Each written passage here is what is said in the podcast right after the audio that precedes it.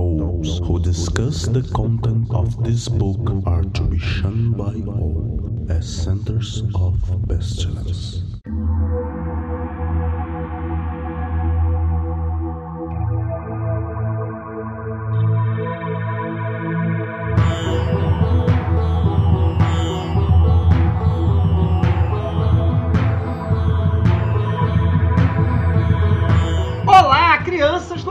Está começando mais um Foco de Pestilente, o seu podcast sobre magia, iluminismo científico e outras esoterices. Eu sou o Flávio Watson e hoje vamos falar sobre aquele da capa preta, da oração da cabra preta. São Cipriano, feiticeiro, senhor de todas as magias, padroeiro da feitiçaria. E para falar sobre ele, nós temos aqui a presença da ilustríssima Inês Barreto. Oi, gente, boa noite. É... Que São Cipriano esteja aí com a gente nesse, nessa gravação de hoje. Também temos a presença do autor e, e- e proli- na verdade, do prolífico autor com vários textos publicados aqui no Brasil e fora também. A gente vai falar sobre isso. Humberto Maggi. Oi, boa noite, gente. Obrigado pelo convite. Muito feliz por estar aqui com vocês. Falando aí de um, de um assunto para mim que é bastante, bastante querido, né? Obrigado aí pelo convite. E Raquel Ferraz. É, eu acho que hoje talvez a gente tenha um São Cipriano descendo aqui, a Inês já invocou, vamos esperar que ele baixe, né, gente?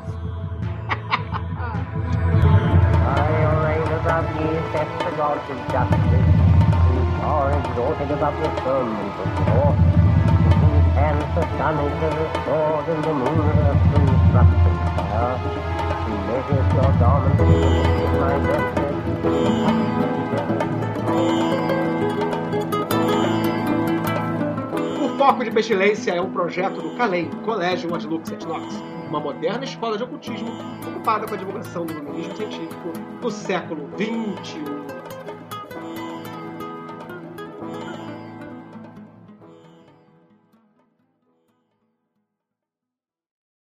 E vamos antes com o nosso bloco de recados e calendário, lembrando sempre de agradecer muito as nossas colaboradoras que têm feito o podcast possível de acontecer mensalmente no seu feed. Lembrando que o financiamento coletivo é uma coisa que é importante para todos os criadores. Se você já colabora com um ou outro criador de podcast, continue colaborando com ele. Se você puder colaborar com o Foco de Pestilência, colabore com o Foco de Pestilência. Lembrando agora que todas as nossas recompensas estão niveladas. Você pode participar com contribuições a partir de R$ reais e você vai ter acesso às gravações, ao grupo, a participar da gravação do Café com Pestilência, que a gente vai falar daqui a pouquinho, já vai ter nova gravação. Enfim, a partir de R$ reais você já pode colaborar com a gente aí para manter o podcast no ar e também voltar com o cubo mágico que fica indo e voltando, indo e voltando conforme a gente atinge e recua da meta do programa extra, né? Mas vamos lá, a gente espera aí que vocês possam colaborar com podcast de preferência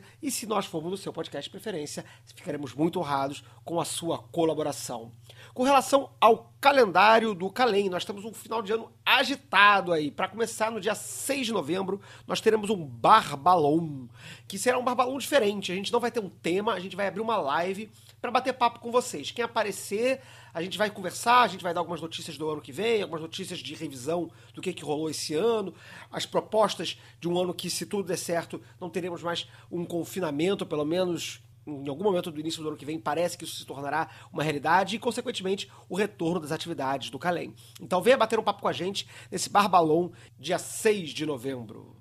Ainda em novembro nós teremos o nosso quarto Café com Pestilência, que é o nosso programa com convidados, em que vocês podem aparecer aqui no feed e conversar com a gente, trazer perguntas, trazer suas questões. E como agora esta não é mais uma recompensa exclusiva dos patrocinadores do nível mais alto, que pagavam o valor mais elevado lá das colaborações, agora é acessível a todos os participantes do financiamento. A gente vai fazer um sorteio entre as perguntas propostas. Então, se você é colaborador do Foco de Pestilência, está lá no nosso grupo secreto do Facebook. A gente vai mandar um formulário por e-mail que está inscrito lá no Catarse para vocês mandarem a pergunta de vocês. E a gente vai fazer no dia 6, agora na live do Barbalon, a gente vai fazer o sorteio dos três convidados ou convidadas que participarão do programa, que será gravado no dia 22 de novembro, é uma segunda-feira, às sete e meia da noite. Então já separa aí a possibilidade de você participar de uma gravação com a gente no dia 22 de novembro,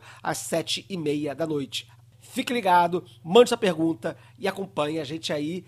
E para fechar o ano, nós teremos nossa tradicional grande festa, a morte de Aleister Crowley, que vai acontecer no dia 4 de dezembro. Ainda não temos a hora, mas deve ser aí pro meio da tarde, como foram nos anos anteriores, e será novamente online, como foi no ano passado e no ano retrasado. Ainda não temos a programação fechada, mas já marquem na agenda 4 de dezembro a nossa grande festa.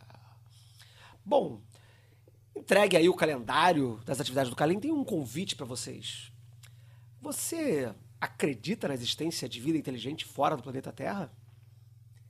Para fechar o mês do terror, a galera lá do Mundo Freak preparou uma minissérie de audiodrama fenomenal chamada Último Contato.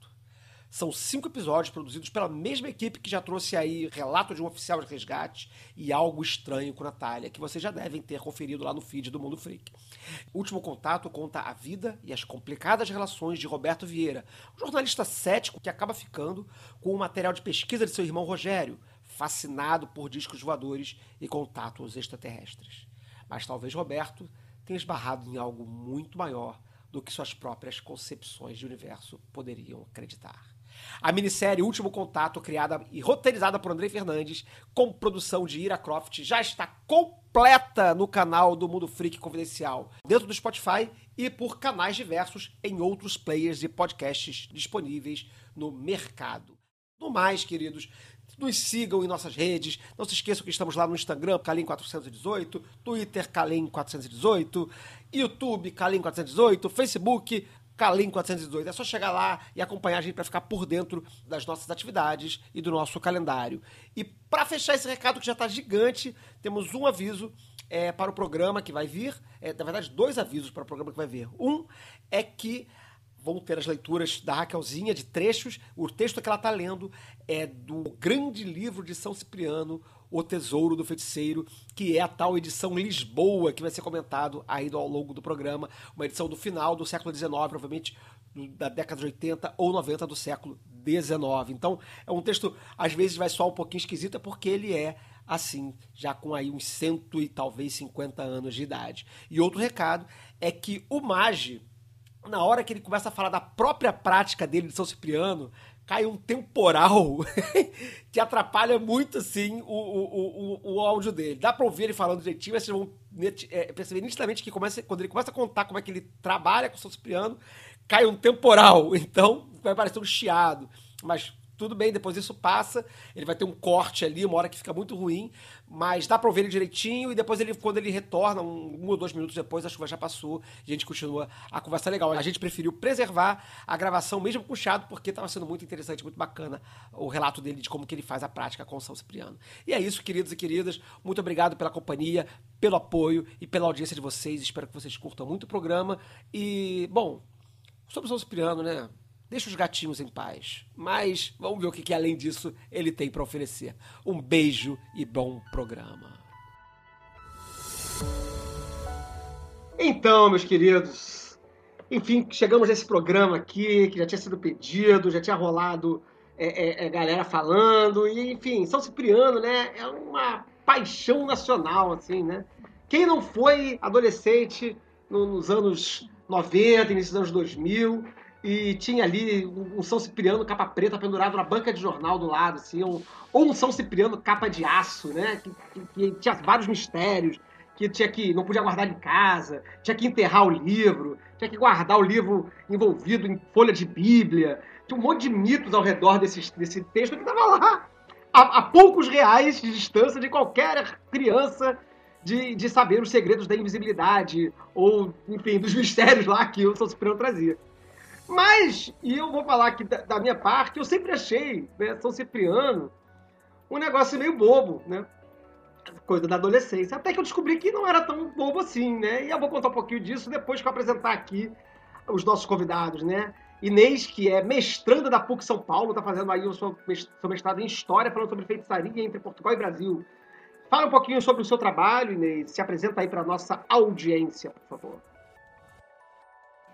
Oi, gente. Bom, eu sou, sou jornalista e sou historiadora. Estou né? terminando agora um mestrado em História aqui pela PUC.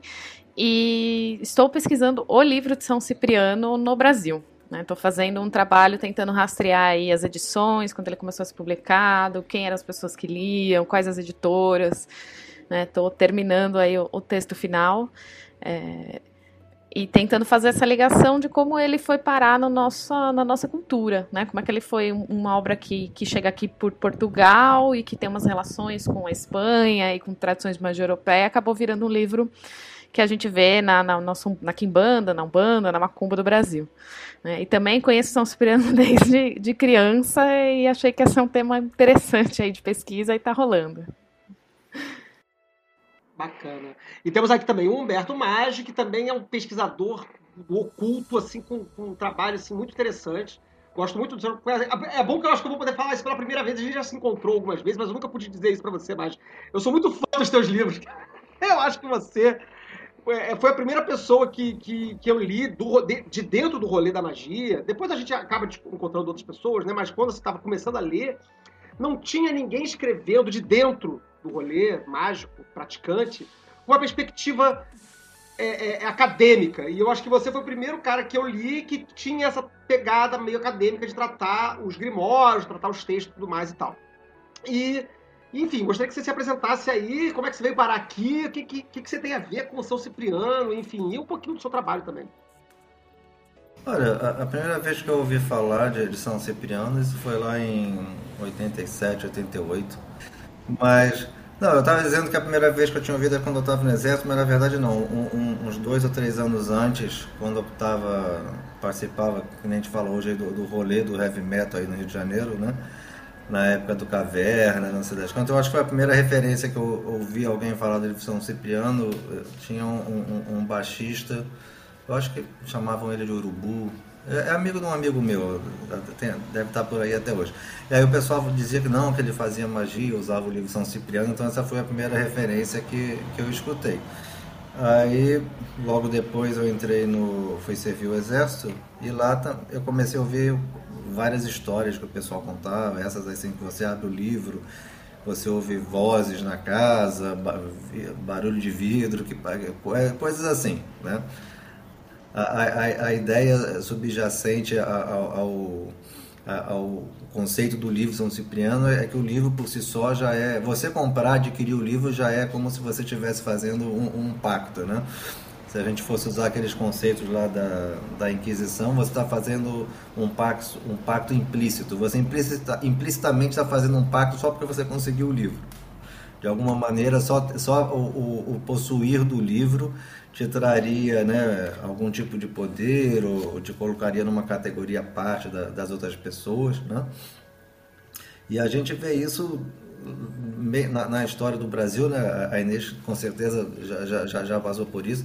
Quando você pega aquela citação do João do Rio, lá em, em 1904, nas Legiões do Rio, ele fala claramente ali, não tinha ninguém ali no Rio de Janeiro que ele fosse ver que não tivesse o livro São Cipriano. O livro São Cipriano ali em 1904, ele rapidamente já não era mais uma coisa que destacava você, era uma coisa que se você não tivesse, você estava abaixo dos outros, entendeu? E foi, foi mesmo no período do exército que eu, que eu comprei a, a, a primeira cópia, minha primeira cópia do livro São Cipriano e assim como você, na época eu fiquei, achei assim decepcionante, porque você fica esperando que vai encontrar coisas, né, fantásticas. Demorou muito tempo para eu entender o, o, o, valor, pelo menos de pesquisa, do livro de São Cipriano. Eu tenho, um, um, tenho feito né, alguns estudos, eu tinha uma, uma palestra feita que era para ser apresentada ano passado lá no, no, no Congresso Cipriano lá em, em, Londres, só que o congresso foi, foi cancelado por causa da pandemia uma semana antes, né? Mas essa palestra toda era, era um estudo comparativo entre na maior parte, o, o, a, as fórmulas que, é, práticas que você encontra no, nos papiros mágicos gregos e, os e vários dos feitiços que você encontra no, no livro cipriano, porque tem, tem coisas ali que são muito, né, a, a semelhança de certas coisas ali é, é, é muito interessante. Raquelzinha, você teve alguma, alguma experiência com leitura, encontro, mitos de São Cipriano? É, eu acho que a primeira. Não, eu tenho certeza. Eu acho que a primeira vez que eu vi um livro de São Cipriano foi na época que eu, eu era livreira. Eu trabalhei em livraria. E aí eu circulava, porque tinha, tinha galera que era especialista de sua área, né? Tinha isso na Livraria Cultura quando eu trabalhei lá. Você era especialista de uma área. E eu era da área de, de música. Eu ficava com é, pessoal de música erudita, instrumental brasileiro, esse tipo de coisa. E às vezes circulava para render as pessoas. E existia a área do ocultismo, né? Essa prateleira. E aí tinha essa áreazinha onde ficavam os livros de bruxaria pesada. Bruxaria pesada, que hoje em dia, coitada de mim, aquela católica perdida em Recife. É, e aí eu me lembro que tinha uma, uma, coisa assim, quem o cliente que ia naquela áreazinha e puxava um São Cipriano. Então tinha toda uma mítica nesse lugar. Foi a primeira vez que eu tive relacionamentos com o São Cipriano, num lugar muito mais, tipo, preocupada com quem pegava. Que louco essa coisa, né? Como o mundo gira, como dá uma bola, né? Aí depois você pega e você, né? É, o... Comer, pequena, pequena Raquelzinha é. lá no, em Pernambuco, preocupada com, com, com o leitor do São Cipriano. É, e agora tá aqui Raquelzinha gravando um programa sobre o próprio. Raquelzinha dos Infernos, Ra Raquelzinha do Beuzebu. Ah, quais coisas mudam, né? A pessoa a pessoa abraça outras coisas além de Jesus, né? vai, vai, incluindo. Eu tive uma experiência o São Cipriano, como, mais ou menos como o Maggi falou, né? Também, de, de, também no círculo do, dos, dos rock and roll, né? Eu andava ali pelo, pelo, pelo Shopping Tijuca, aqui no Rio de Janeiro. O Shopping Tijuca tinha uma concentração de de, de, de subtribos do, do, rock. Assim. Então tinha a galera dos skatistas, tinha a galera dos vampiros, tinha a galera do, do, dos metalheiros, e, e, todo mundo meio que vivia brigando, mas todo mundo ocupava o mesmo espaço, assim, todo mundo dividia o mesmo shopping, né? Era um shopping underground do Rio de Janeiro. E lá eu andava com a galera meio que do, entre os vampiros e, e os skatistas, e, os, enfim, todo mundo, eu tava com a galera toda. E ali eu comecei a ouvir falar de São Cipriano, devia ter uns também. Isso era meados dos anos 90, devia ter 16 anos. E aí tinha galera que curtia, já que tava começando a mexer com setorismo, também estava começando a curtir um negócio assim e tudo mais, e tinha vários mitos. E tinha o São Cipriano, capa de aço, que era mais completo que o capa preta, e o verdadeiro, e não sei o que, não sei o que lá e tal, e as histórias que envolviam e tudo mais.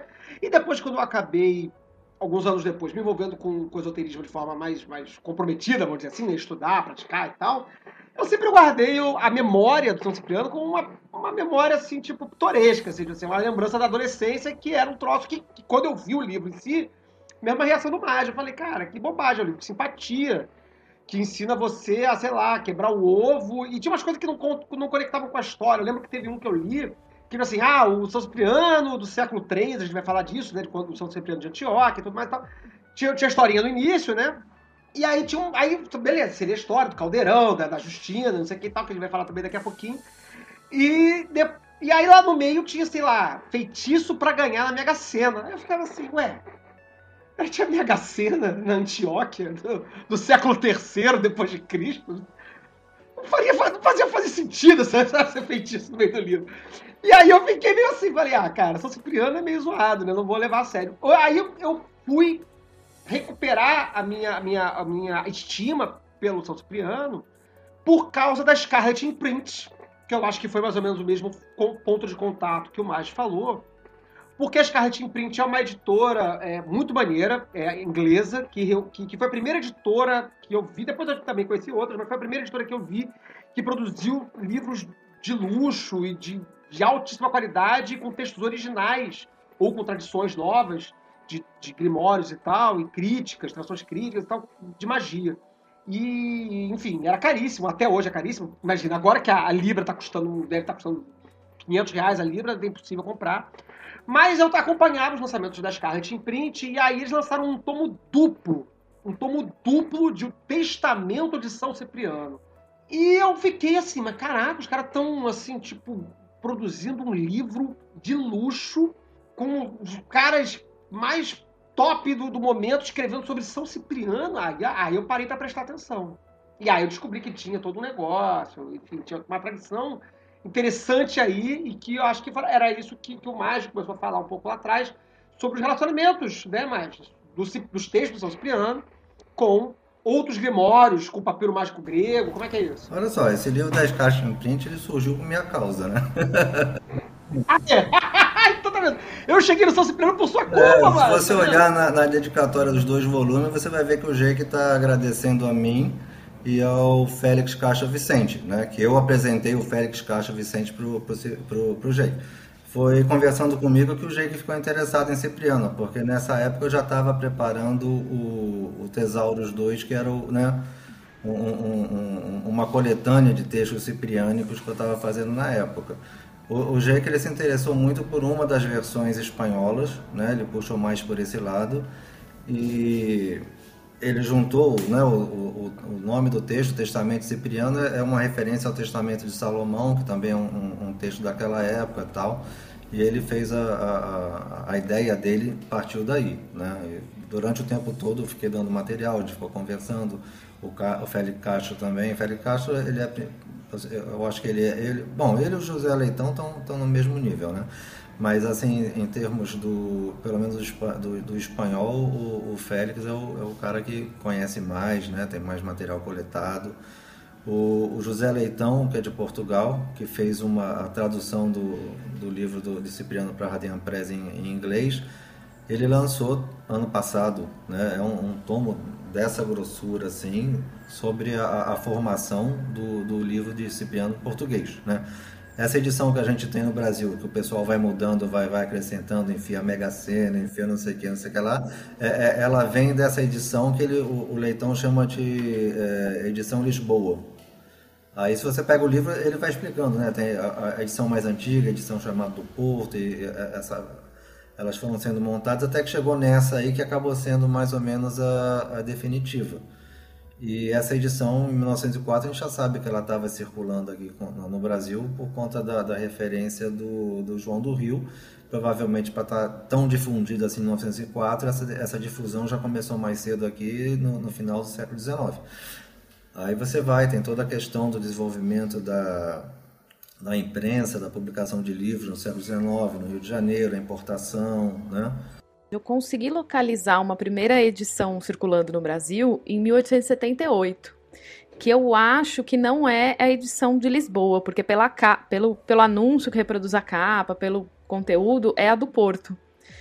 É, mas em 1904, do João do Rio mesmo, e até depois, a gente já tinha essas versões brasileiras baseadas na edição de Lisboa, que é maior, né? A do Porto tem umas 60 páginas, e a de Lisboa, que foi publicada na mesma época, já tem umas 300, já é bem mais completa.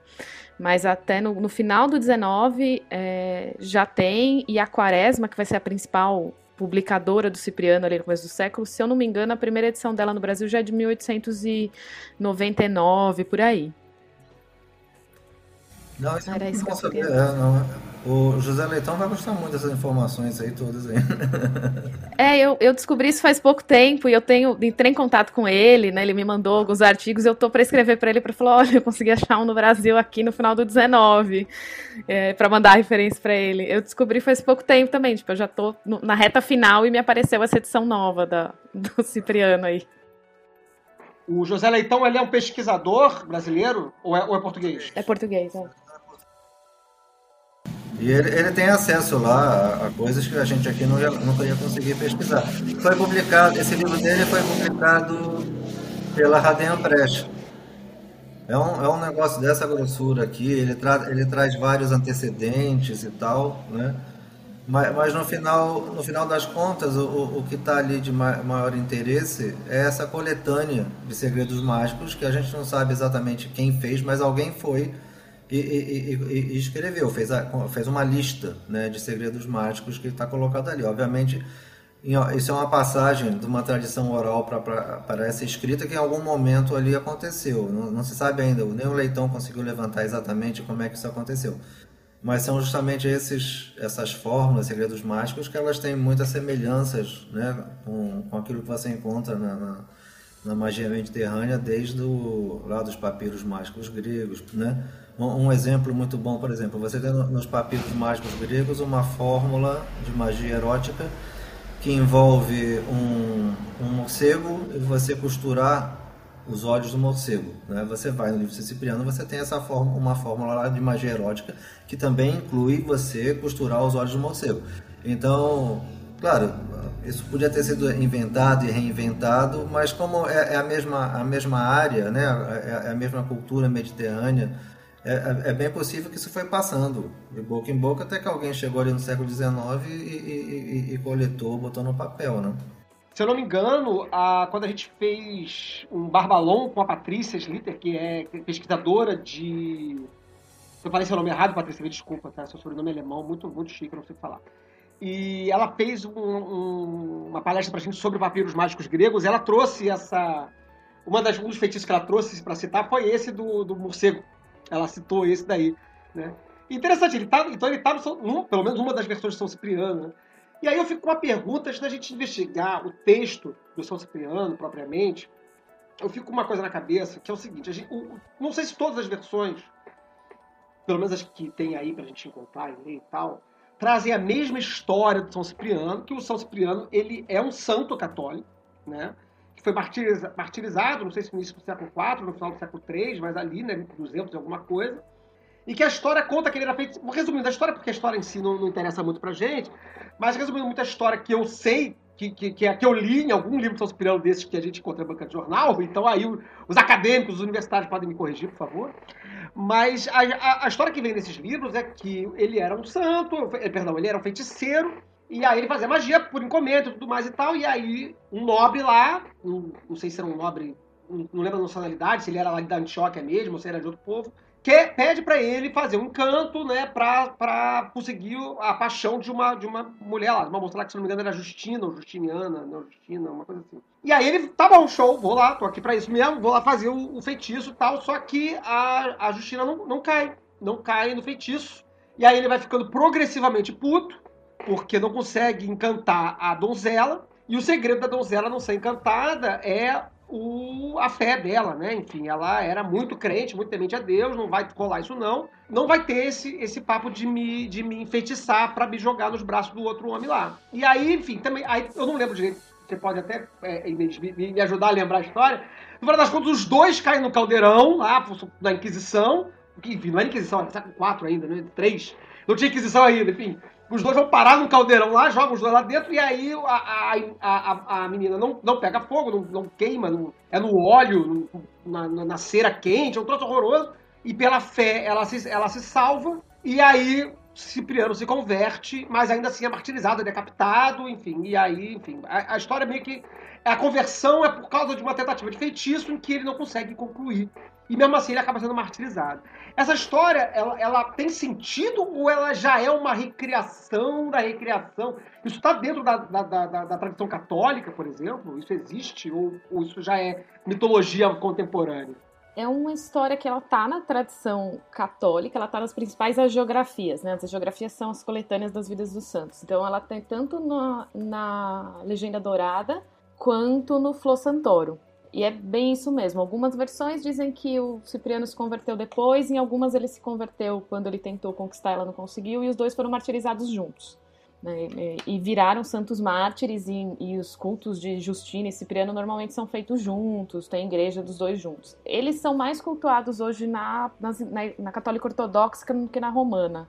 Né? Mesmo em, em, Portugal a gente tem um pouco mais de culto a Cipriano e tal, no Brasil a gente tem menos, ele acabou ficando mais como feiticeiro do que como santo. Aqui o Flo Santorum é uma das fontes que, como o Flo Santorum é uma coletânea dos jesuítas, que foram os padres que, que tiveram uma presença muito grande no Brasil, uma das, das fontes que dissemina a história do santo aqui é o Flo Santorum mesmo. Né? A gente vai ver, por exemplo, o Cipriano é muito popular na literatura de cordel de algumas regiões do Nordeste, porque o, o Flo Santorum é muito popular lá. E, e, aí tem uma outra distinção, que são os dois São Ciprianos, né? Esse é o São, São Cipriano de Antioquia ah, e tem o São Cipriano de Cartago, que foi realmente um bispo dos grandes padres lá, dos grandes nomes da igreja, tem tratados dele e tudo.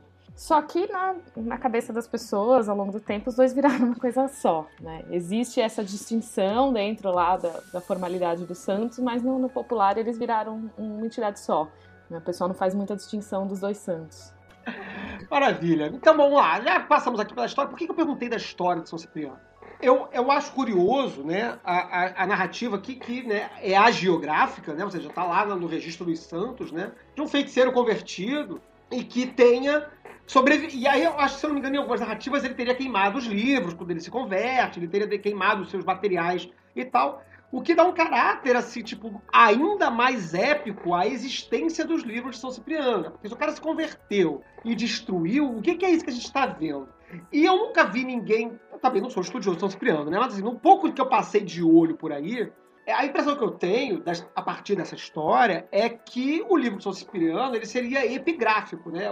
pseudo-epigráfico, né? Ou seja, ele, ele não é de autoria do Cipriano Santo, mas coletâneas posteriores que foram atribuídas para ele. Isso faz sentido, Magi ou Inês, quem achar que quiser pegar essa, essa questão aí? Isso, tem, tem, alguma evidência de que esses textos são de fato do Cipriano de Antioquia? Ou seria uma pseudepigrafia em que as pessoas foram enfiando os troços lá dentro e aí foi crescendo ao longo dos séculos? Quem tem essa resposta? Ou essa resposta não existe? Eu acredito que seja uma pseudoepigrafia, né? Mais ou menos como do Salomão. Até porque algumas, alguns trechos ali dos primeiros escritos são parecidos, né? Tem alguns escritos de Salomão que também falam que ele tinha escondido os livros e que os livros, algum, em algumas fontes eles foram destruídos, em outras eles foram achados pelos demônios, enfim, é mais ou menos parecido, assim.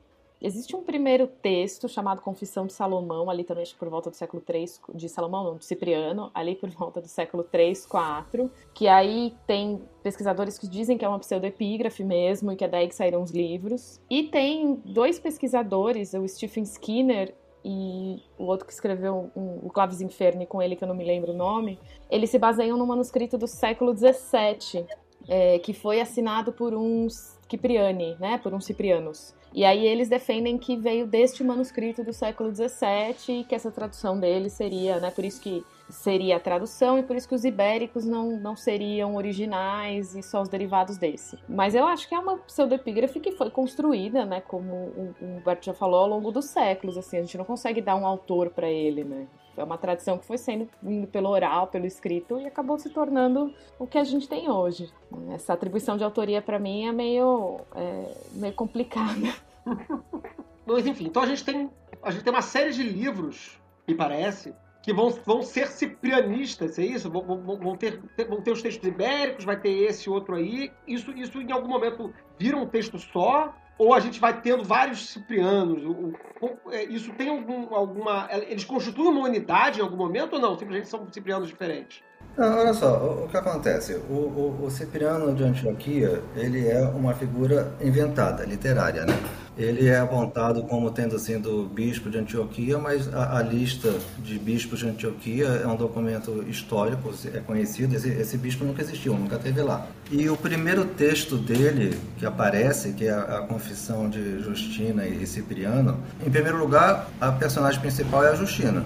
O, o, na, na, sua origem, o texto, né, o Uber texto, vamos dizer assim, a origem da coisa, a personagem principal é a Justina. O texto começa falando da Justina, fala da Justina lá até a metade, a conversão da Justina, do pai da Justina, da, todo mundo vai se convertendo. É, é um texto criado como um elemento de propaganda, né?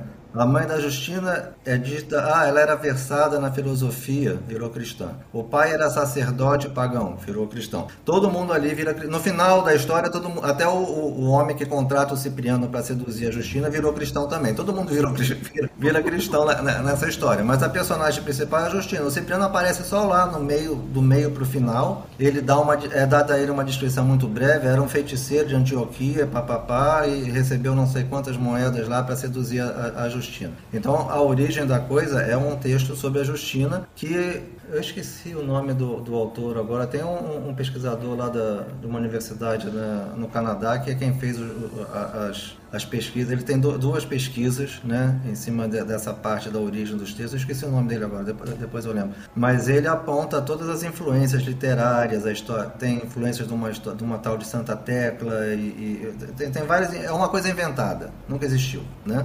Eu, eu, achei interessante isso, porque eu, eu, não sabia dessa, dessa certeza de que era um texto, que era um, uma, uma lenda. Eu achava que havia, de, porque assim, como o cara é santo, uhum. Efetivamente santo. Eu achava que a, a, a história do martírio era real. Talvez até o, o, o, a fantasia que se cria sobre fosse ficcional, né? Tudo bem. Mas eu achava que ele, tipo, de fato. Então, então é um santo que, que tem culto, mas que ele é fake. Ele é um servidor astral do, do, do, assim da, como, da, da Igreja assim como vários outros, né? Santos e santas que nunca existiram, foram inventados, ou então foram adaptados de divindades pagãs. Né? Nesse caso específico, a gente sabe que, pe- pelo menos como bispo de Antioquia, ele não existiu. Não existe esse bispo na lista de bispos de, de, de Antioquia. Né? E em cima disso, foi depois criado mais dois textos, um deles é a famosa Confissão, onde supostamente ele, ele contaria a história toda dele. O, o texto da, da Confissão é mais completo e, e tem vários indícios ali. Eu, eu- tenho uma tabela, né, aqui de cabeça eu não vou lembrar todos eles, mas existe uma, uma, uma relação inteira de indícios de que, entre outras coisas, a pessoa ela estava tentando criar a- uma imagem do um espelho reverso, vamos dizer assim, do Salomão. Porque o, o Salomão ele é amado por Deus desde a sua concepção. O, o Cipriano ele é dedicado a Apolo desde o seu nascimento. O- tem, tem várias coisas assim, até que chega no final, o que acontece? O Salomão ele cai porque ele é seduzido por uma pagã. O, o, o, Cipriano ele é salvo porque ele não consegue seduzir uma, uma cristã. Tem uma série de paralelos assim que vão vindo, né? Esse aí é é o mais interessante. O Salomão que cai, ele perde o, o controle sobre os demônios, e o Cipriano que na verdade tinha um falso controle sobre os, sobre os demônios, depois que ele é convertido, né, se torna santo, aí sim que ele adquire verdadeiro poder. Então, e- e- esse espelhamento, o que, que ele faz? Ele está ele tá, é, falando de um conflito que existia entre judeus e cristãos naquela época. Ele está mostrando que os cristãos substituíram os judeus. A igreja substituiu Israel. Por quê? Porque Israel errou, caiu e perdeu o que tinha, e agora quem recebeu foram os cristãos. Então tem um, um- um paraleli- paralelismo né, muito forte nesse, nesse sentido. Isso é o que, que é isso? É uma peça de propaganda. Ele está fazendo uma propaganda para converter pagãos ao cristianismo, porque mostra a força do cristianismo e tal. Ele é o maior mago que existiu, chegou lá. No texto original não está dizendo que ele é o maior mago que existiu, mas na confissão ele diz que ninguém houve, nunca houve ninguém como ele que pudesse usar os demônios para papá. E no final isso tudo não dá em nada porque o, o poder da, da fé da Justina era mais forte. Existe essa questão toda. Então, como personagem fictício, obviamente ele não podia ter escrito livro nenhum. A- a coisa do livro entra porque tem essa passagem que fala, ah, ele queimou os livros todos, que também ecoa uma passagem do, lá do, não sei se é dos evangelhos ou da, das cartas de Paulo, em que ele vai, eu acho que é nas cartas de Paulo, em que ele vai pregar numa cidade e os magos da cidade se convertem, queimam os livros e tal, tem essa, essa coisa toda. Então ele também, assim como está na Bíblia, ele também que- queimou os livros. Então, nesse momento você cria duas ideias, né, que se afastam. A ideia do santo, São Cipriano como santo, um santo especialmente é, poderoso se você precisa se proteger contra uma magia, contra um feitiço, né? E a ideia do livro que ele teria escrito, o que ele teria em seu poder antes da conversão. Você criou duas imagens, né, que se foram se distanciando no, no tempo.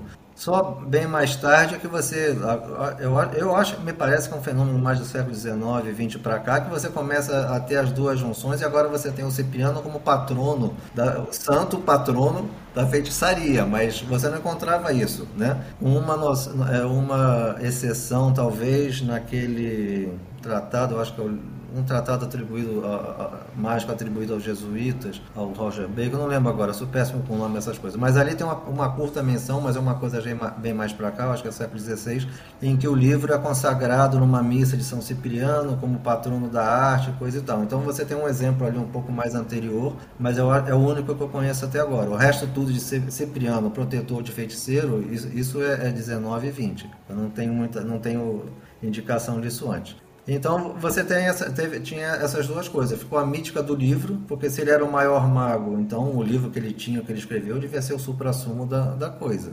A Gripa já menciona a existência de, de livros com nome de, de Ciprianos e, e, coisa e tal.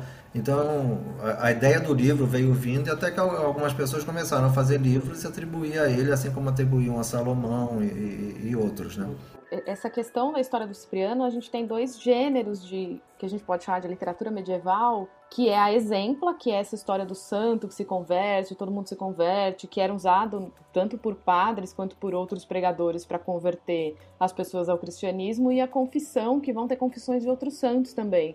Né? Então ele entra também nesse contexto da, desses primeiros santos católicos, os martirizados, o martirológico católico, que, que, que puxava ali judeus e pagãos ainda para se converterem. Ele está bem nesse contexto dos primeiros santos do, do comecinho da Idade Média.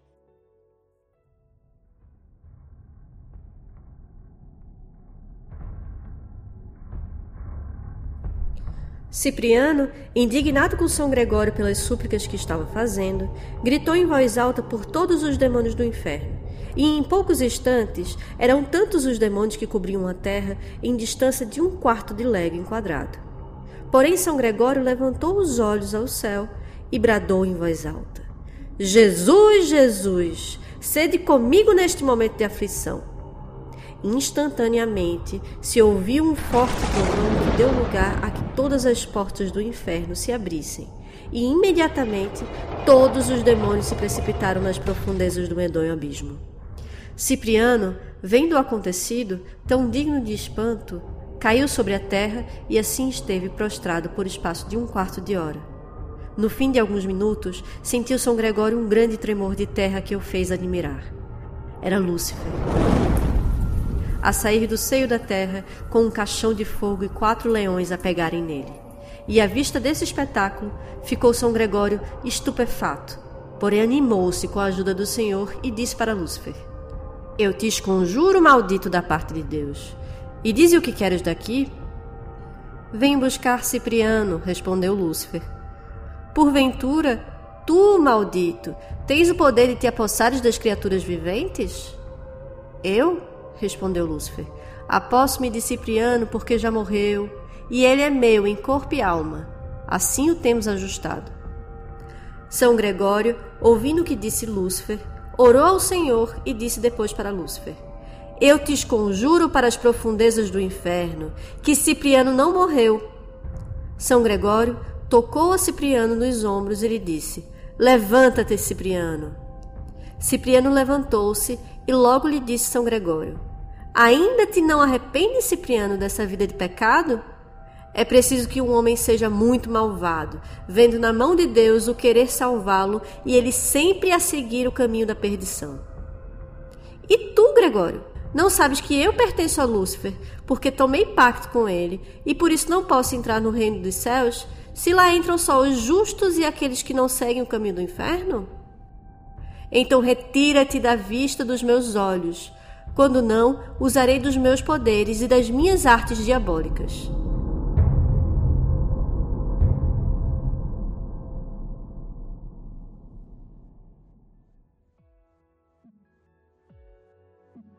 Continuando a história, então, do, do ciprianismo, né, se a gente pode dizer assim, né? Ele acaba, então, é, é, eu acho interessante porque o cara surge como uma narrativa de, de, de, não de evangelização, mas de, de catequização, né, vamos dizer assim, de você converter as pessoas ao cristianismo, né, de demonstrar o, não, não apenas né, a superação é, é, do judaísmo comprovadamente, né, por esses paralelos que você fez aí com Salomão, é, mas pelo poder da conversão, etc, etc, e acaba virando um, um caminho inverso no contemporâneo, né? O século XX chega, e, ou enfim, o XIX, e aí eu quero entender como é que uma coisa chega na outra, né? É, ele vira o, a porta de entrada para drogas pesadas, né? O cara vira a edição, a referência de feitiçaria, pelo menos é, é aqui no Brasil, e eu sei que isso não acontece aqui no Brasil por um reflexo é, a partir, inclusive, do que você apresentou do Barbalônides, né? A partir do reflexo da relação com, de como isso se desenvolveu na Península Ibérica. Né? Quer dizer, o, a, a, o São Cipriano, enquanto livro de feitiçaria, parece, né? Ele se torna algo emblemático ou, ou, ou característico em Portugal e Espanha, né? E como que uma, como que o cara santo, a narrativa de um santo martirizado e, e convertido, né, de forma tão poderosa, ela se torna um, um, um canal de feitiçaria popular, né? Ou, pelo menos para mim parece popular, não sei se ela sempre foi popular assim, ou se ela foi se popularizando em Portugal ou na Espanha. Como é que uma coisa chega na outra, né? Esses livros começam a circular como? Esses textos? Alguém saberia dizer como é que uma coisa chega lá? É, tem, tem uma hipótese de que esses livros né, os textos, não necessariamente em formato de livro, né, alguns como orações escritas e tal, vão começar a sair ali daquele pedaço do, em que Oriente e Europa se encontram e vão começar a circular pela Europa. É, isso num processo muito longo durante a Idade Média e tal. No século XVII, por exemplo, já tem vestígios de textos ligados a Cipriano na Inquisição Espanhola. Folhetos, folhetinho, texto escrito à mão. E ele já era um santo que fazia parte desse, das tradições de feitiçaria de Portugal e da Espanha. Né? A gente acha alguns, alguns documentos de Inquisição já falam do São Cipriano ou do San Cebrián, né? que é São Cipriano em, em galego. E ele era usado para feitiço de amor, para feitiço de proteção. As orações iam nas bolsinhas com feitiço, que eram as bolsinhas de mandinga, então tem alguns vestígios. Ele entra muito nesse contexto do culto dos santos, que é uma coisa bastante importante do catolicismo ibérico. É, é, não só São Cipriano, mas Santo Antônio, Santo Onofre, é, outros santos também eram usados para se fazer magia. É, Santo Antônio é muito popular em Portugal, então isso sempre, os santos sempre estavam ali, isso faz muito parte do catolicismo e do, do, do cristianismo popular ibérico, que com o tempo vai absorvendo outros elementos. Né? Para as pessoas que estavam fazendo essas magias lá no século XVI e XVII, eles, eles continuavam sendo católicos e fazendo magia católica em muitos pontos. Né? Tem, o São Cipriano tem toda a história do pacto, mas, mas muitas das, das mesmo no, no livro de São Cipriano que chegou até a gente, tem muitas orações católicas e a relação dele com o cristianismo. Né? Não necessariamente as pessoas faziam pacto. Então ele entra em todo esse contexto e ele vai chegar aqui nesse culto aos santos. Né? No século XVIII a gente já tem vestígio das orações de São Cipriano rodando no Brasil também, né? pelos documentos de Inquisição. Até o próprio José Leitão ele tem um, um levantamento de ele foi caçando as referências a São Cipriano nos etnógrafos portugueses, que por sua vez pegaram as referências da cultura oral ali do século XIX em Portugal. E ele vai achar várias das coisinhas que depois a gente vai ver no livro, por exemplo, a, a varinha de aveleira para se achar tesouros, que no livro tem referência a isso e já era um feitiço que rodava na tradição oral portuguesa. Então, quando o livro ele é criado ali, organizado no século XIX, ele já fazia parte do, das práticas da, do imaginário das pessoas e ele achou um terreno para sobreviver. Fora esses outros que já circulavam, né? As letanias, que são orações impressas, folhetos com um feitiço ou outro.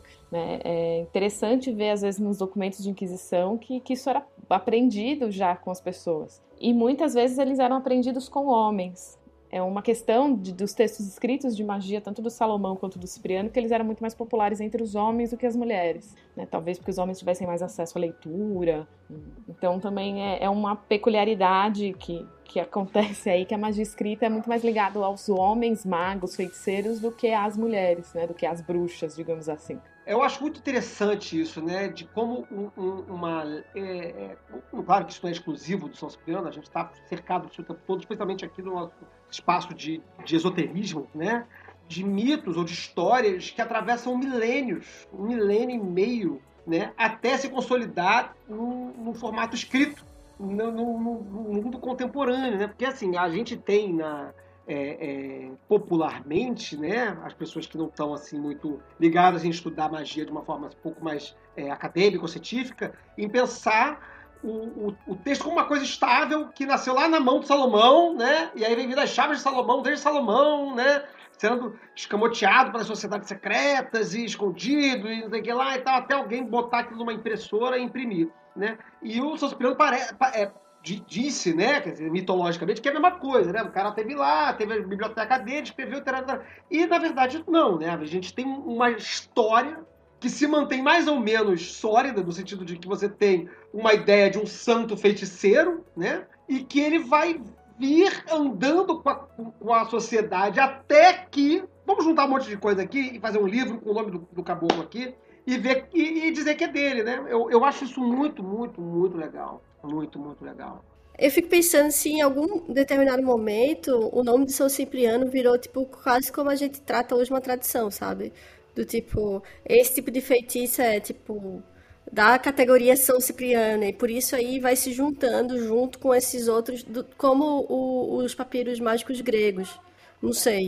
O que, que vocês É, acham? eu, eu não sei se o, se, se, o, se o Magi consegue desenhar isso, mas eu já vi em alguns lugares, eu já usei a palavra aqui no podcast algumas vezes hoje, o termo ciprianismo, como se caracterizasse é, é, uma tradição em algo genericamente tradicional, né?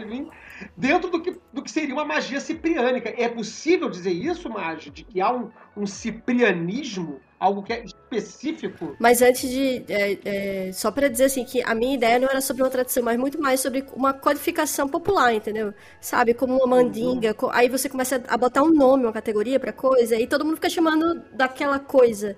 Se São Cipriano, não sei se na- no, na- no quesito tradição, mas no quesito como foi feito popularmente, assim, como as pessoas se referiam a e como as pessoas foram é, comunicando isso nos tempos, assim. É, é meio difícil você estabelecer um- um- um- uma série de características de uma coisa que você poderia dizer ser uma tradição cipriânica. Ou, ou- eu acho que se a, gente, se a gente for pegar um nexo assim mais fundamental, um ponto mais em comum, é, é, seria justamente uma contraposição entre o cipriânico e o salomônico. O salomônico ele se refere a você conseguir o favor, a proteção de Deus, dos anjos, para tratar com, com, com- os demônios e outras coisas. Ah, o ciprianismo seria você conseguir a mesma coisa, só que você tratando com, com o diabo. Né? O diabo seria a sua fonte de autoridade e de poder. Mas isso aí, se você vai pegar, desmontar, por exemplo, o livro de Cipriano, você não vai encontrar isso assim, dessa maneira clara ali. Porque é que nem Inês falou, tem muita mistura.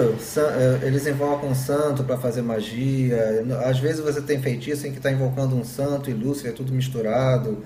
Então você não, não dá para você botar o dedo assim e, e- e categorizar. Eu acho que agora passam com essa popularização, as pessoas tratando mais o assunto de uma maneira né, mais acadêmica, alguma coisa vai começar a se cristalizar. Eu acredito que se cristaliza em volta dessa questão. O salomônico recorre ao divino, o cipriânico recorre a- a- ao diabólico e a coisa vai por aí. Mas não dá para você apontar o dedo assim e dizer, mesmo porque se você pega esses textos do. Deixa eu puxar de cabeça esse Cipriano lá do norte, que foi publicado acho pela esquina. Eu acho que ele está escrito ali no texto que é segundo a chave de Metatron, tem alguma coisa assim. Então a- as coisas tão- são, são misturadas. Né? Não tem uma coisa assim 100% separada. Eu acho que talvez agora as pessoas comecem a querer fazer uma coisa mais 100%, 100% separada. Mas não, não dá para dizer assim, né, dar uma definição categórica do que seria o, a magia cipriânica, por exemplo. Sim, a gente fez um programa uma vez, gente, sobre é, livros e papiros e a gente ficou brisando muito forte. E aí eu trouxe uma coisa que não tinha nada a ver, mas que eu acho que tem a ver, que é a ideia do palimpsesto, que é desse, desse papiro, desse livro, que ele vai sendo apagado e pessoas vão escrevendo por cima.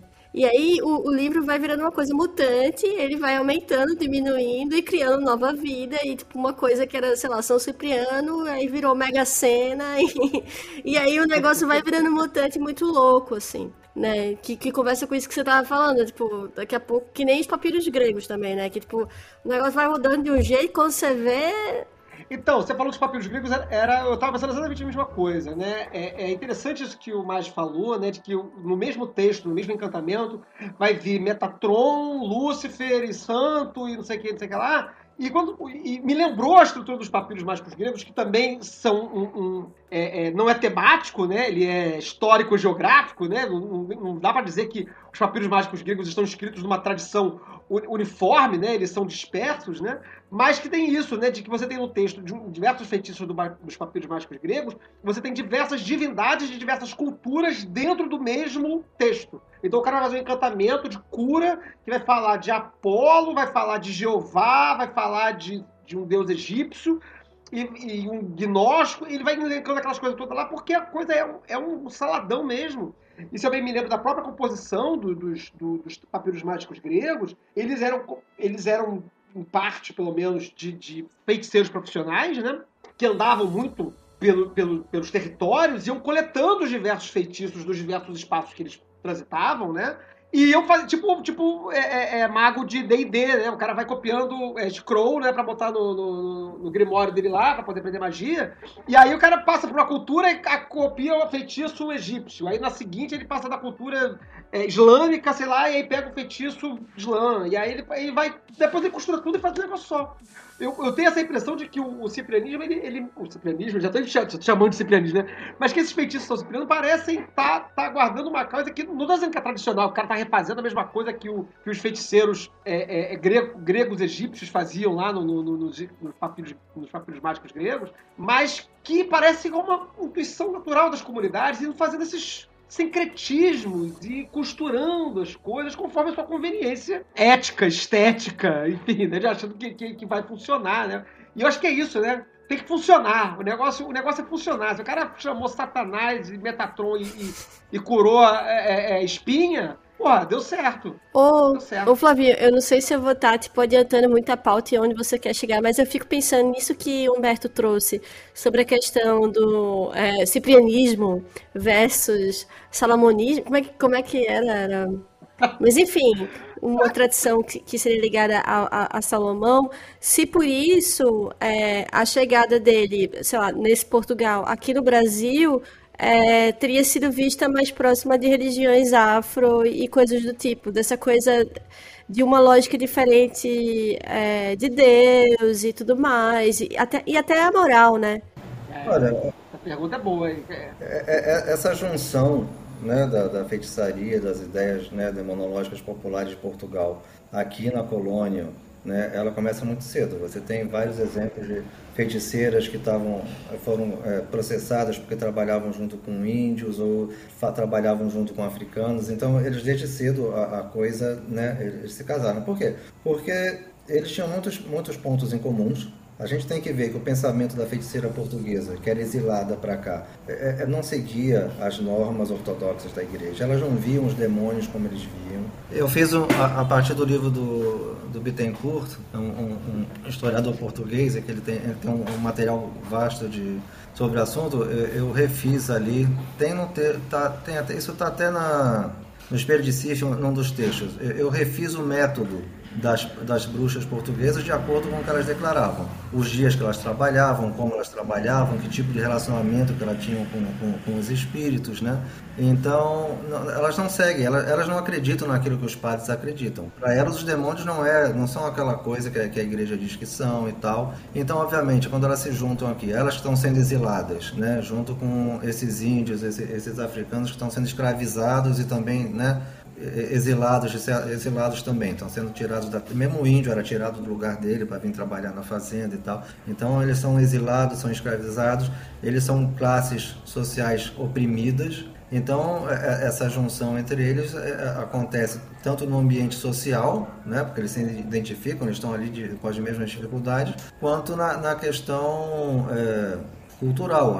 as ideias que as feiticeiras tinham eram muito mais próximas das religiões africanas do que o catolicismo né, ortodoxo. Elas ofereciam queijo e comida para os demônios. Então, os africanos também tinham né, os seus sistemas de oferenda. Então, essas coisas se identificavam e, e, e, e casavam muito cedo. E aos poucos isso vai constituindo aquilo que a gente pode chamar de uma feitiçaria brasileira, né? com essas influências duplas e, e, e por aí. Tá. Você tem um exemplo bom disso, por exemplo, na, figura da, da, da, Maria Padilha, que é uma figura da, da magia espanhola que passa para Portugal. Você já encontra ela citada aqui em feitiços na, das, na colônia brasileira, na Inquisição, das bruxas que foram trazidas para cá.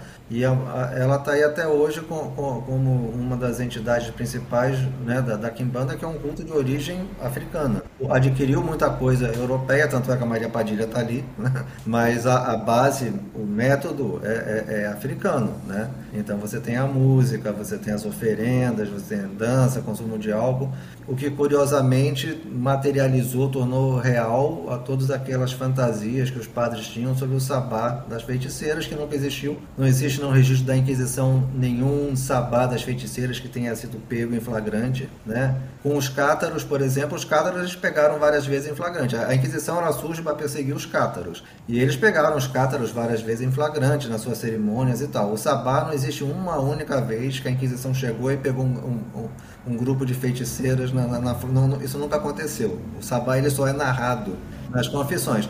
Mas nessa cerimônia ele, so, ele se tornou uma realidade. A cerimônia de Kimbanda hoje é, é, é, o sabá tornado realidade. As pessoas agem como demônios, dão aquelas gargalhadas típicas, se vestem, tem o entendeu? Então, né? A gente, a gente falou, a gente falou rapidamente sobre isso é, no programa de bruxaria, em que eu lembrei de um filme que é um filme é, basco, talvez, não lembro agora a, a, a nacionalidade do filme, mas é um filme que eu acho que está na Netflix como Coven of Sisters, eu não lembro o nome em português, mas que conta essa, essa questão da Inquisição, da Inquisição não ter testemunho é, de primeira mão de um sabá de bruxas, e aí eles resolvem é, prender umas mulheres e, e, e, dizer que elas têm que fazer o sabá pro, pro, pro, Inquisitor ver, né? E aí, se você não viu o filme, pula aí uns 30 segundos, um minuto, porque eu vou contar o spoiler do filme aqui.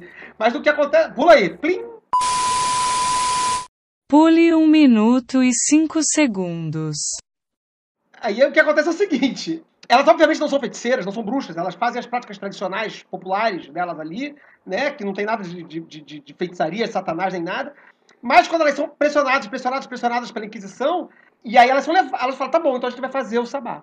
Ela vai, a gente vai fazer o sabá para vocês assistirem como é que é. Aí eles preparam tudo de acordo com o que eles tinham na cabeça deles que tinha que ter o, o, o fungo, o cogumelo, sei das quantas, o bode, tinha que ter. Aí eles preparam o setup, a igreja prepara o setup todo. O filme é maravilhoso. A igreja prepara o setup todo do, do negócio. Quando elas vão lá, elas fazem o sabá. Só que elas inventam o sabá na hora, de acordo com a imaginação. E essa cena é absolutamente incrível no filme. É absolutamente incrível, incrível, incrível, incrível. Passa depois, eu quero ver e, filme. Enfim, aí tem uma conclusão que é muito maneira, mas a cena do sabá é uma cena de de dança. Elas dançam, comem, bebem, ficam muito loucas e fica todo mundo muito excitado. O, o bispo lá, o inquisitor lá, fica loucaralhaço e comunga, beija o bode, faz a porra toda. É maravilhoso, é maravilhoso. Mas não existia, não existia. Era invenção. E esse filme fala disso muito, muito bem. Fim do spoiler, eu vou dizer aqui na, na, na na edição quando é que vocês podem voltar com segurança, quem quiser assistir. Mas esse filme, que você não ouviu, é, vale muito a pena, é muito bom, é maravilhoso. Quem estava aqui ouvindo a gravação ao vivo, desculpa vocês receberam um spoiler do filme. Eu não posso fazer nada. Parabéns por. Obrigado por pagar o podcast e manter a gente ao vivo aqui. Mas enfim. Me deu uma volta aqui porque eu achei muito maneiro esse negócio do sabá não existir e ele ser criado a partir da imaginação. E aí você ter a Kimbanda como fruto desse imaginário satânico, diabólico, né? E a prática cipriânica, é, enquanto prática diabólica, também ser conjugada a partir desse, desse imaginário, né? E o poder disso, né? Porque assim, aí vamos, vamos, vamos virar a chave da história e virar para a chave da, da, da magia aqui, da macumba.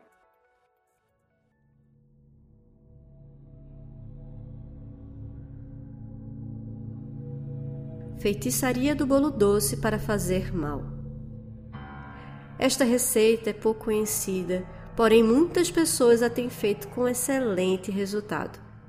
Quem tomar um bolo de farinha de trigo e o meter debaixo do sovaco bem amarrado e enchumaçado, para que apanhe bem o suor por espaço de sete dias, e o der depois a comer a qualquer pessoa, consegue dela tudo quanto desejar: amor, dinheiro e até perdão para qualquer crime.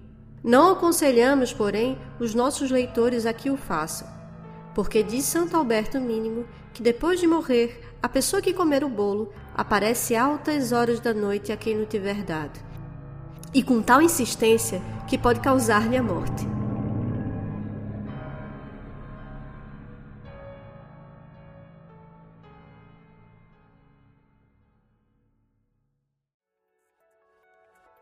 Por que esse negócio está acontecendo? É porque tá, tá dando resultado, né? Quer dizer, se as pessoas estão lá fazendo magia cipriânica. Se, se, porque assim, a gente pode dizer que o livro de São Cipriano, desse de banca de jornal, tá vendendo a beça porque ele é espetacular, no sentido de espetaculoso mesmo, assim, né? Porque atiça a, a, a, curiosidade do sujeito, né? De ir lá ler. Não, não vai matar o gato, chupar o osso de gato para ficar invisível, né? Esperamos que não façam isso. Não façam isso. Mas ele vai ler, porque é uma forma de. É como, sei lá, ler um livro de terror, ler uma ficção, né? E tem que ter um impulso ali. Mas tem a galera que não tá matando o gato pra, pra chupar o osso e ficar invisível, mas que tá utilizando certas referências de, de imagéticas para fazer culto e para fazer magia, de fato. Tá? Vem fazendo isso ao longo dos séculos. E isso permanece por algum motivo, né? Ou seja, tem, tem algo da magia cipriânica que adere, que cola, que faz com que ela se torne algo que está sendo praticado. E aí minha pergunta é, como é que é a sua experiência prática com o texto de São Cipriano? Você já fez alguma coisa? Eu sei, você é um cara, você é um cara prático. Mas de São Cipriano, você só estudou ou você já praticou?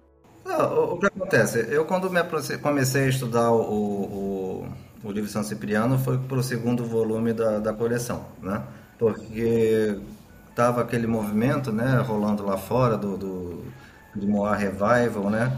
E eu identifiquei no, no, no Cipriano um exemplar de, de, de, Grimório que valeria a pena né, ser pesquisado, ser colocado no contexto histórico e tal.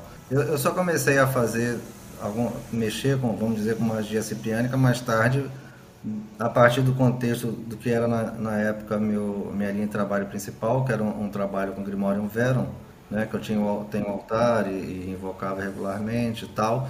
E em algum momento, eu não lembro exatamente como foi, um, um, uma figura, né, como se fosse Cipriano, se apresentou para mim, né?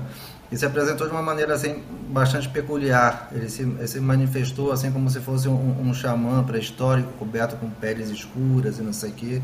E aquilo ali me, me abriu a, a, a, a, ideia de que, né, debaixo dessa, desse simbolismo do, do, do, Cipriano, o feiticeiro, essas coisas todas, o que existia é, é uma continuidade mágica que vem né, desde, desde os primórdios e que você acessa com essa, essa, essa, vamos dizer, é, é, esse tipo de imagem ou esse tipo de simbolismo. Eu, eu vejo mesmo muito o simbolismo na magia como sendo o, o, uma chave, né? Uma chave mágica. Então a ideia do Cipriano todo é uma chave mágica que se você pega e aplica, aquilo ali, alguma coisa vai te responder. Não vai ser o Cipriano, porque o Cipriano a gente sabe que não existiu, né?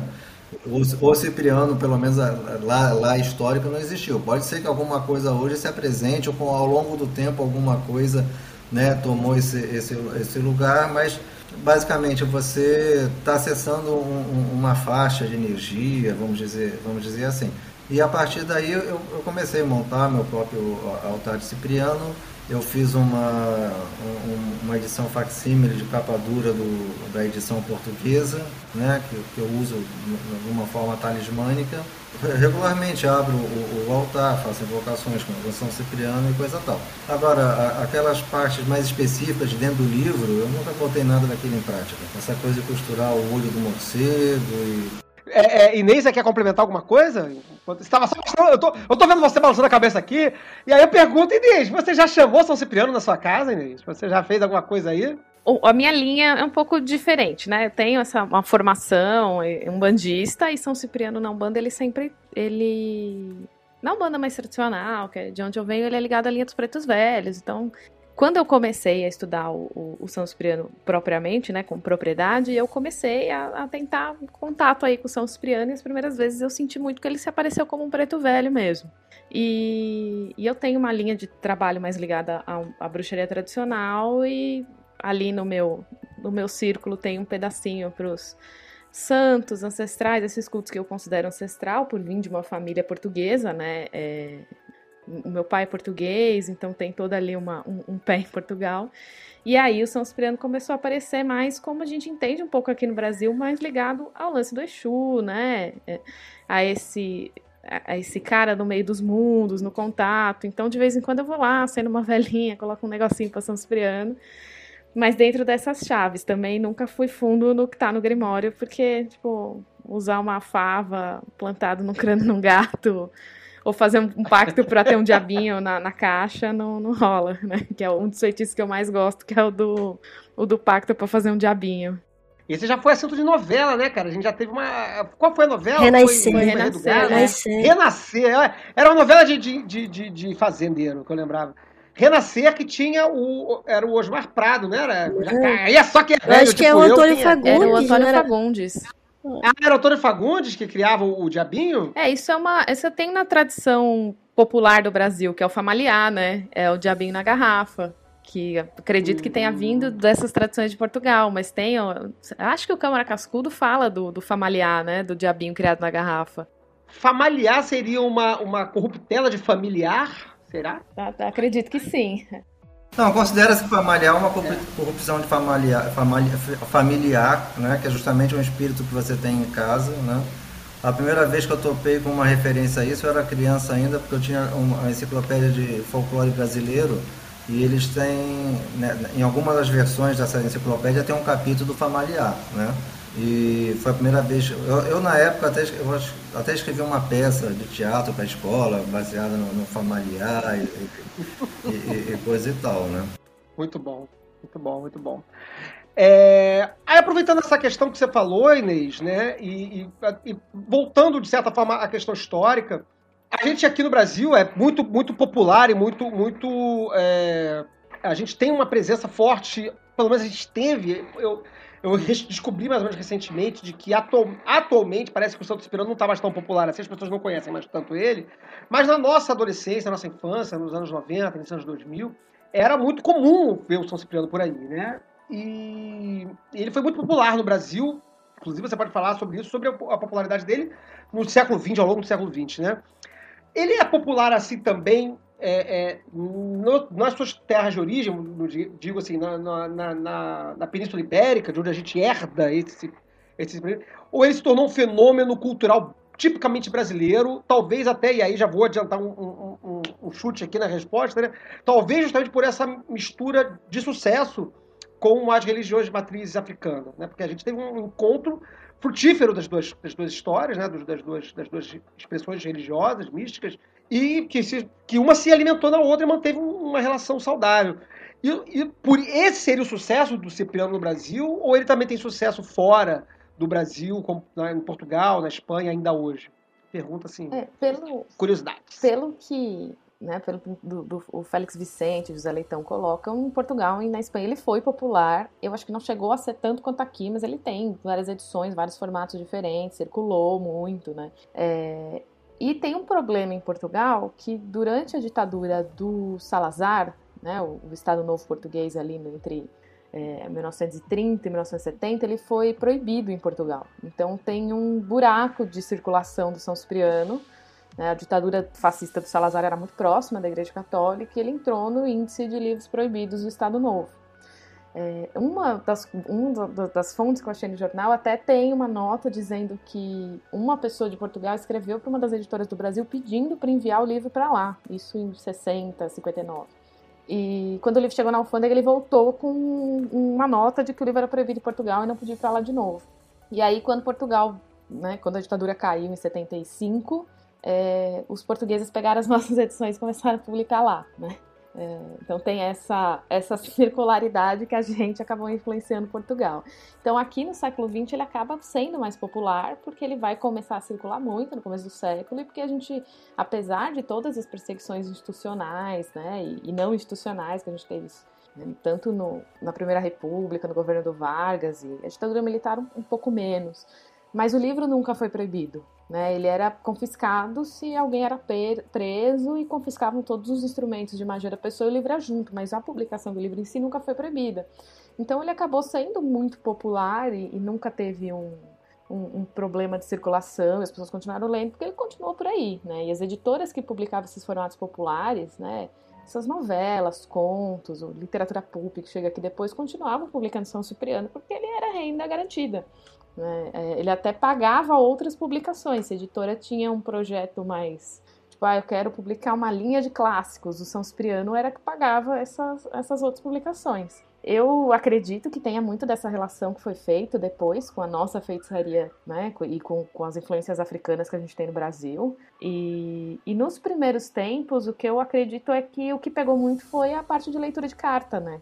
Que aqui era uma coisa relativamente nova, que começou a chegar com os imigrantes europeus, e o São Cipriano tem uma, uma boa parte, né? Esse São Cipriano, a edição de Lisboa, o Tesouro do Feiticeiro, que é a leitura de carta, que depois vai derivar no tal do livro da bruxa, que é basicamente o livro de cartomancia.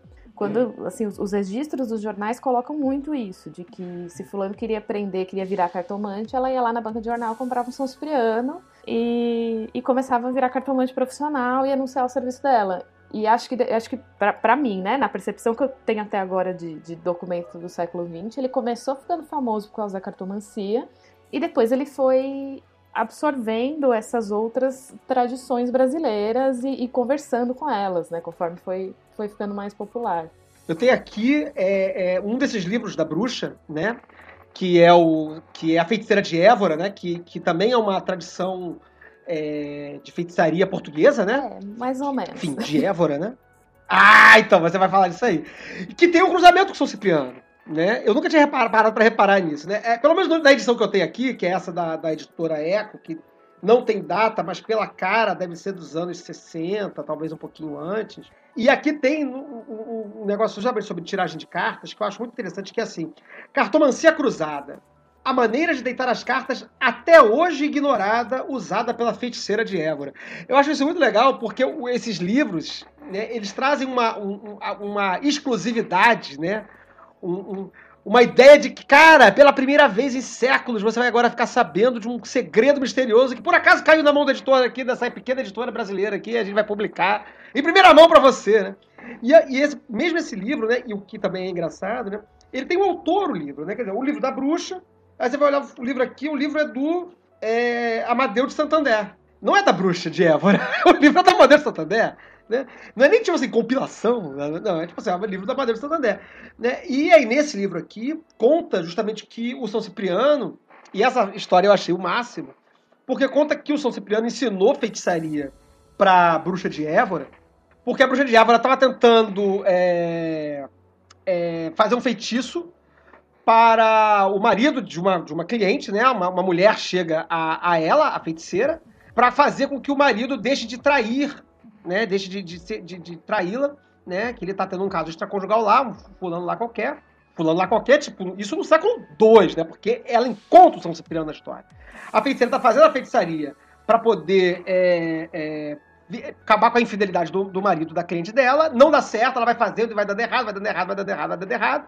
E aí um dia, chorando em desespero, queimando lá couro de cobra e não sei o que lá e tal, ela encontra São Cipriano numa caverna. Que tava lá passeando, tava lá de bobeira já era santo, já era convertido na história, nessa narrativa da, da bruxa de Évora, o, o São Cipriano, ele já não era mais feiticeiro.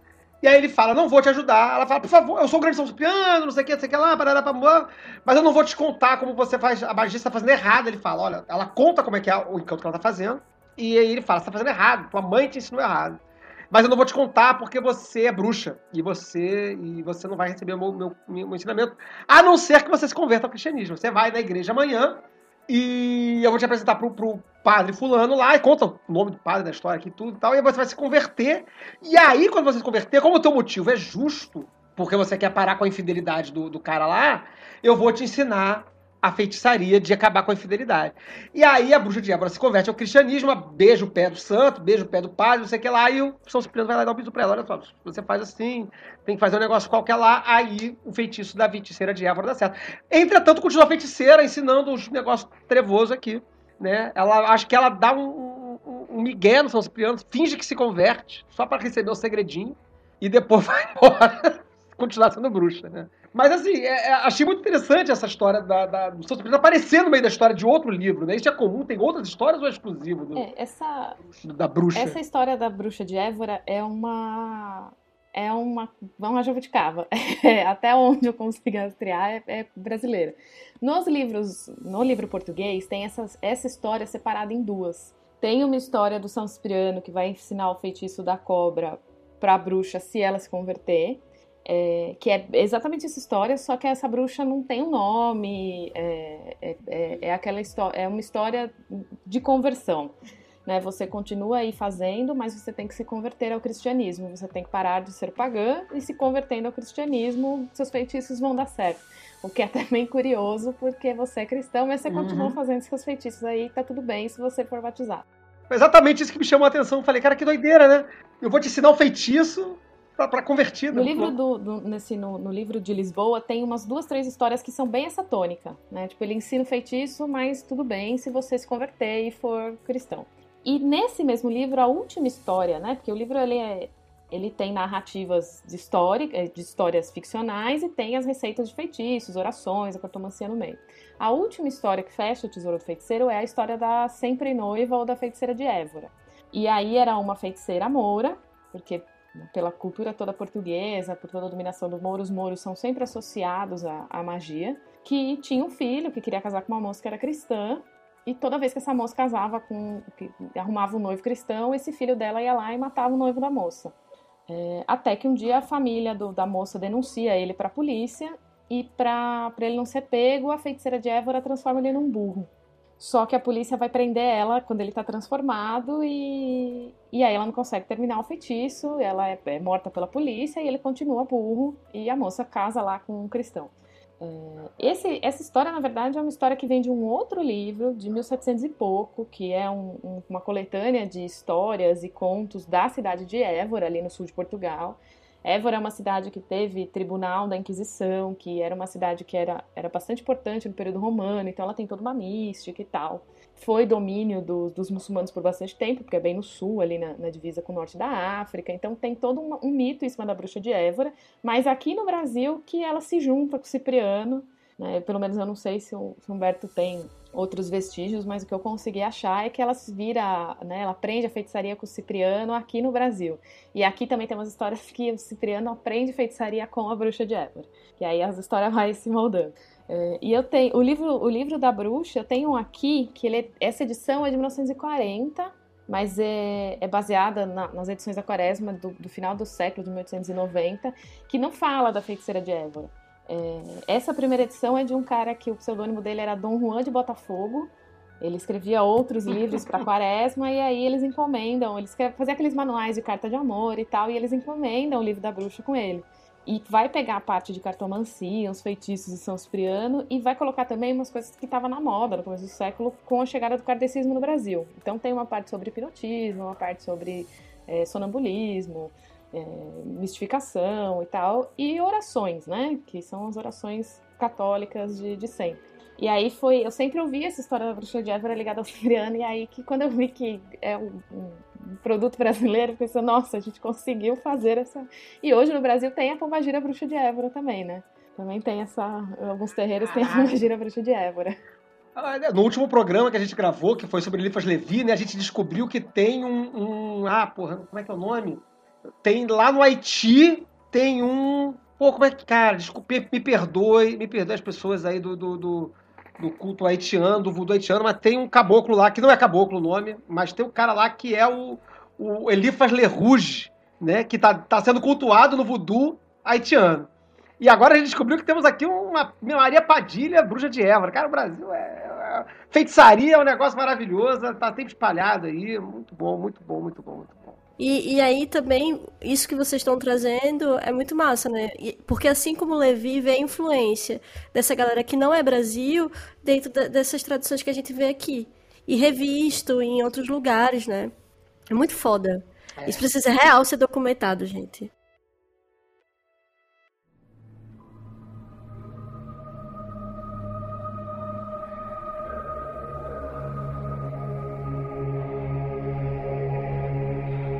Receita para as mulheres se livrarem dos homens quando estiverem aborrecidas de os aturar.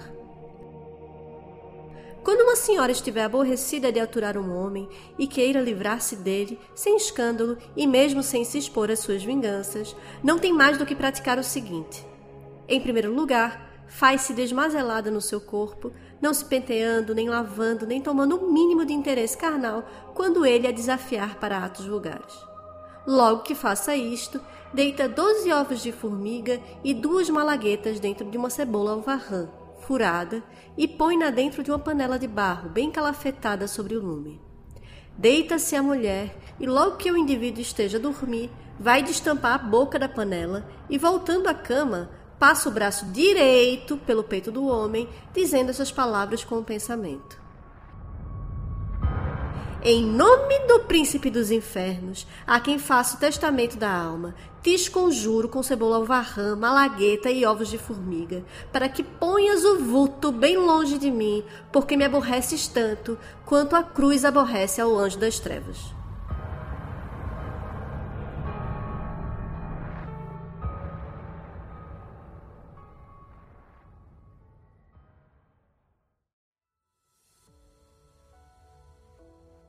Sobre o, a atualidade do São Cipriano. Porque a gente falou muito aqui da história, né? De aí praticamente, claro, com seus gaps e seu, seu, seus, seus buracos aí na, na narrativa, mas a gente está falando de uma tradição aí que tem alguns, no mínimo alguns séculos acontecendo, mas que vai ter aí no seu. Vai ter a sua consolidação na forma que a gente tem hoje apenas há 100 anos e tal, mas de forma muito popular, que não teve muita atenção fora desse espaço que onde, que ele, onde ele pelos motivos até que vocês falaram muito maravilhosamente, né, sobre a, a identificação de serem é, é, cultos ou enfim identidades é, mágicas, né, de feitiçaria que estavam em degredo, né, que estavam largadas, né, estavam abandonadas, de seus, é, é, exiladas de seus espaços, né, e se encontraram, né, que foi a, a feitiçaria de São Cipriano e os cultos de matriz afro-brasileira. Mas e agora? É, São Cipriano tem relevância para o espaço mágico que não seja apenas esse onde ele já encontrou é, é, acolhimento, né? Ou seja, nós que somos mágicos, nós, estou falando eu e minhas múltiplas personalidades, né? Porque, enfim, né? nós quem, né? É, é mas no, no, espaço da magia cerimonial, qual é o espaço que o São Cipriano tem fora deste espaço da, da feitiçaria popular? Né? Por que que houve... Eu não sei se nem é o porquê, né? Mas sabendo que há esse, houve esse interesse, essa redescoberta, está sendo feito cada vez mais é, é, é, pesquisas sobre São Cipriano, o que, que ele traz para a gente de novo ou de interessante para magia cerimonial? Porque a gente está muito acostumado a fazer magia salomônica, fazer, enfim, fazer magia derivada do Picatrix, ou enfim, do, do, do Agripa, ou dessas tomos tradicionais. O que, que, o São, o que, que o São Cipriano pode trazer para nós, que somos magos do século XXI? O que, que ele pode fazer para a gente? Essa questão do, do Cipriano, né, nos, nos, últimos anos, ela virou, se tornou cult, né, pela, mais lá fora do, do que aqui dentro, né. E ela faz parte do, do, desse movimento, né, desse momento histórico que o, o Jake, por exemplo, ele gosta de comparar com o momento que deu origem aos papiros gregos, que é um, é um momento assim de sincretismo muito intenso, né. As pessoas estão absorvendo muito as coisas, estão misturando muitas coisas, eu acho que não existe um, uma contribuição assim fundamental que o, o, o, Cipriano, o ciprianismo possa dar. Eu acho que é mais uma peça no, no mosaico que vai ser caracterizado no futuro, as pessoas que né, pesquisarem esse período no futuro, vai, vai ser um, uma visão da magia do século 20 21 como sendo uma coisa assim muito né, multifacetada, com algumas meta uh, teorias fundamentando a, a, coisa, né? Por, por, mais que a gente, que as pessoas queiram negar, mas a influência do, do, do Crowley, da magia do caos, é, é, ela se infiltra, mesmo em quem não admite, né? mesmo quem não, quem não admite, a pessoa está infiltrada pela coisa ali e não, e, e não sabe, né? Os exemplos são vários. Você vê esse pessoal todo aí falando ah, a diferença de invocação para evocação, como se isso fosse assim a coisa mais fundamental, não sei o que. Isso, o Crowley inventou isso mal inventado, entendeu? Ele inventou mal inventado, inclusive em questões gramaticais a coisa não está boa. Mas as pessoas repetem isso sem saber que foi, isso, quem inventou isso foi o Crowley. As pessoas colocam isso como sendo né, uma verdade absoluta. Se você não sabe isso, você nem faz parte do clubinho de quem sabe a diferença de invocação para invocação, que é uma diferença artificial que não existe, você não vai achar em referência nenhuma antes do Crowley. E questões da magia do caos também, que a coisa se infiltra, as pessoas absorvem sem saber, porque um falou, mas não sabia de onde era, a pessoa absorveu com a internet, Facebook, essas coisas, a coisa tá, tá, tá né, se explode muito nessa, nessa direção. Eu acho que o Cipriano é mais um elemento desse mosaico, onde não existe nenhum, assim, em termos simbólicos, não existe nenhum elemento que seja, assim, é, vamos dizer, imprescindível.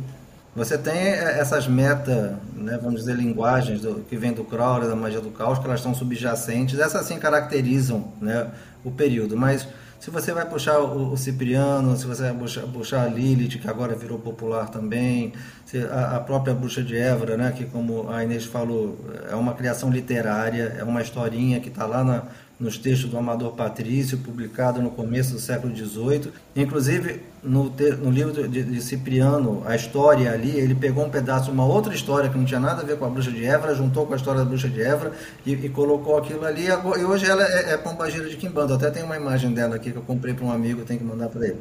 Então, é, é, é, me fascina muito essa passagem do mito para a magia e da magia para o mito, entendeu? Ela está bem exemplificada no Cipriano, na Bruxa de Évora, na Maria Padilha. Maria Padilha ainda tem uma base histórica, né? mas ela, ela, ela se torna um mito e porque ela se tornou um mito, as pessoas passam a usar ela na magia, então ela passou a fazer parte da magia. Então o Cipriano é isso, é um mito né, que passou para a parte da magia agora, dentro desse contexto sincrético que a gente está vivendo, ele adquiriu uma nova popularidade, vamos dizer assim. Né? A popularidade dele antigamente era muito assim no nível é, né, popular, vamos dizer, das classes né, é, menos favorecidas, né, né, nessas classes sociais menos favorecidas. Ele sempre teve presente, tanto aqui quanto nos países hispânicos. Né? Se você vai ver feitiçaria no Peru, Bolívia, a, a, a, o livro de Cipriano espanhol, ele é, vende no México, em todos esses lugares. Então, ele, ele nunca, nunca desapareceu. É, um, é, uma vertente diferente o livro, né, a versão espanhola, porque segue... Ele basicamente copia o Grimório da Veritable Imaginoir francês. Né? Eles pegaram o Grimório, tacaram umas coisas em cima, a historinha do sulfurino e tal. Mas ele, ele segue, sempre foi popular. Né? Agora ele está sendo, vamos dizer assim, revalorizado em, em, outro nível por causa do trabalho de gente como, como o Jake, eu, José Leitão. A, né? a coisa foi. A gente trouxe isso para um, um, um nível mais erudito, vamos dizer assim, na magia. Na essência, é, é só mais um, é, é mais um, um pedaço do mosaico do que a gente está vivendo hoje. Beleza. O trabalho do Jake Stratton Kent, né, que você tá falando. Tá, tá chamando com tanta intimidade o Jake, o Jake, o Jake.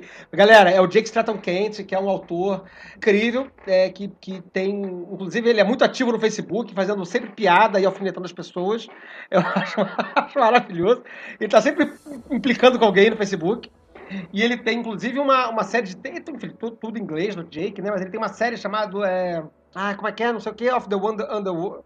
Não, Underworld é o. Oh, não, essa série não é dele, é da Radian. A da Radian, isso, é da Radian. Underworld, é. É, é Guides of the Underworld. Ah, é da Radian. Não é, eu achava que os títulos Não, alguns dele. são deles, outros são de outros. É. Alguns são. Tem até um meu ali no ah. meio. É, tem esses guias. Esses, guias, inclusive, eu vi na, no Kindle, acho que tava. Não sei se tava ou de graça ou tipo um dólar. Tava, o que, enfim, já não é mais tão barato hoje em dia, mas. tava muito barato os guias do, do da Radiant Press lá, o, o Guide to the Underworld, que tem textos de Jake Stratton Kent. E o Jake também foi um, um responsável, não sei, mas pelo menos para mim pareceu, pra popularização de de cultos de Exu, Pombagira, fora, né, na, na, Europa, na Inglaterra. Ele publicou também ali, é, não sei se junto contigo, alguns textos é, em, em, inglês, em livros de altíssimo luxo, sobre Pombagira, Yeshu, Kimbanda e tal, lá na Scarlet Imprint Esse também. É o Friswold. Né? A única coisa de Kimbanda que o Jake tem é um apêndice no Grimorium Verum em que ele botou. Ele ah. colocou material da, do, do livro do Fontinelli, que o Fontinelli fez aquela, ou pelo menos apresentou aquele sincretismo entre o, os espíritos do Grimório Verum e Exu de Kimbanda, né? Então ele tem um apêndice Sim. no livro dele, do Grimório Verum, que ele dá os, os pontos riscados, fala alguma coisinha ali, né? Quem tem realmente material publicado sobre Kimbanda é o Frisvold. É o Frisvold que é que está aqui do, do, nosso lado. Ele mora em Minas Gerais, é. Ele é sueco, mas mora aqui em Minas é. Gerais. É lá em Extrema. Extrema é. eu tenho alguns amigos que estão lá participando do, do, trabalho com ele lá. Enfim, galera, é, vou fazer uma leitura aqui de alguns comentários que a gente recebeu aqui no chat da galera que está assistindo, né? É, inclusive, mas, mas, acho que a gente passou pela maior parte deles, assim, né? Inclusive, a Yara perguntou, né? Por que, que vocês acham que o, o livro ficou tão popular no Brasil? É, situando o fato da colonização portuguesa, né?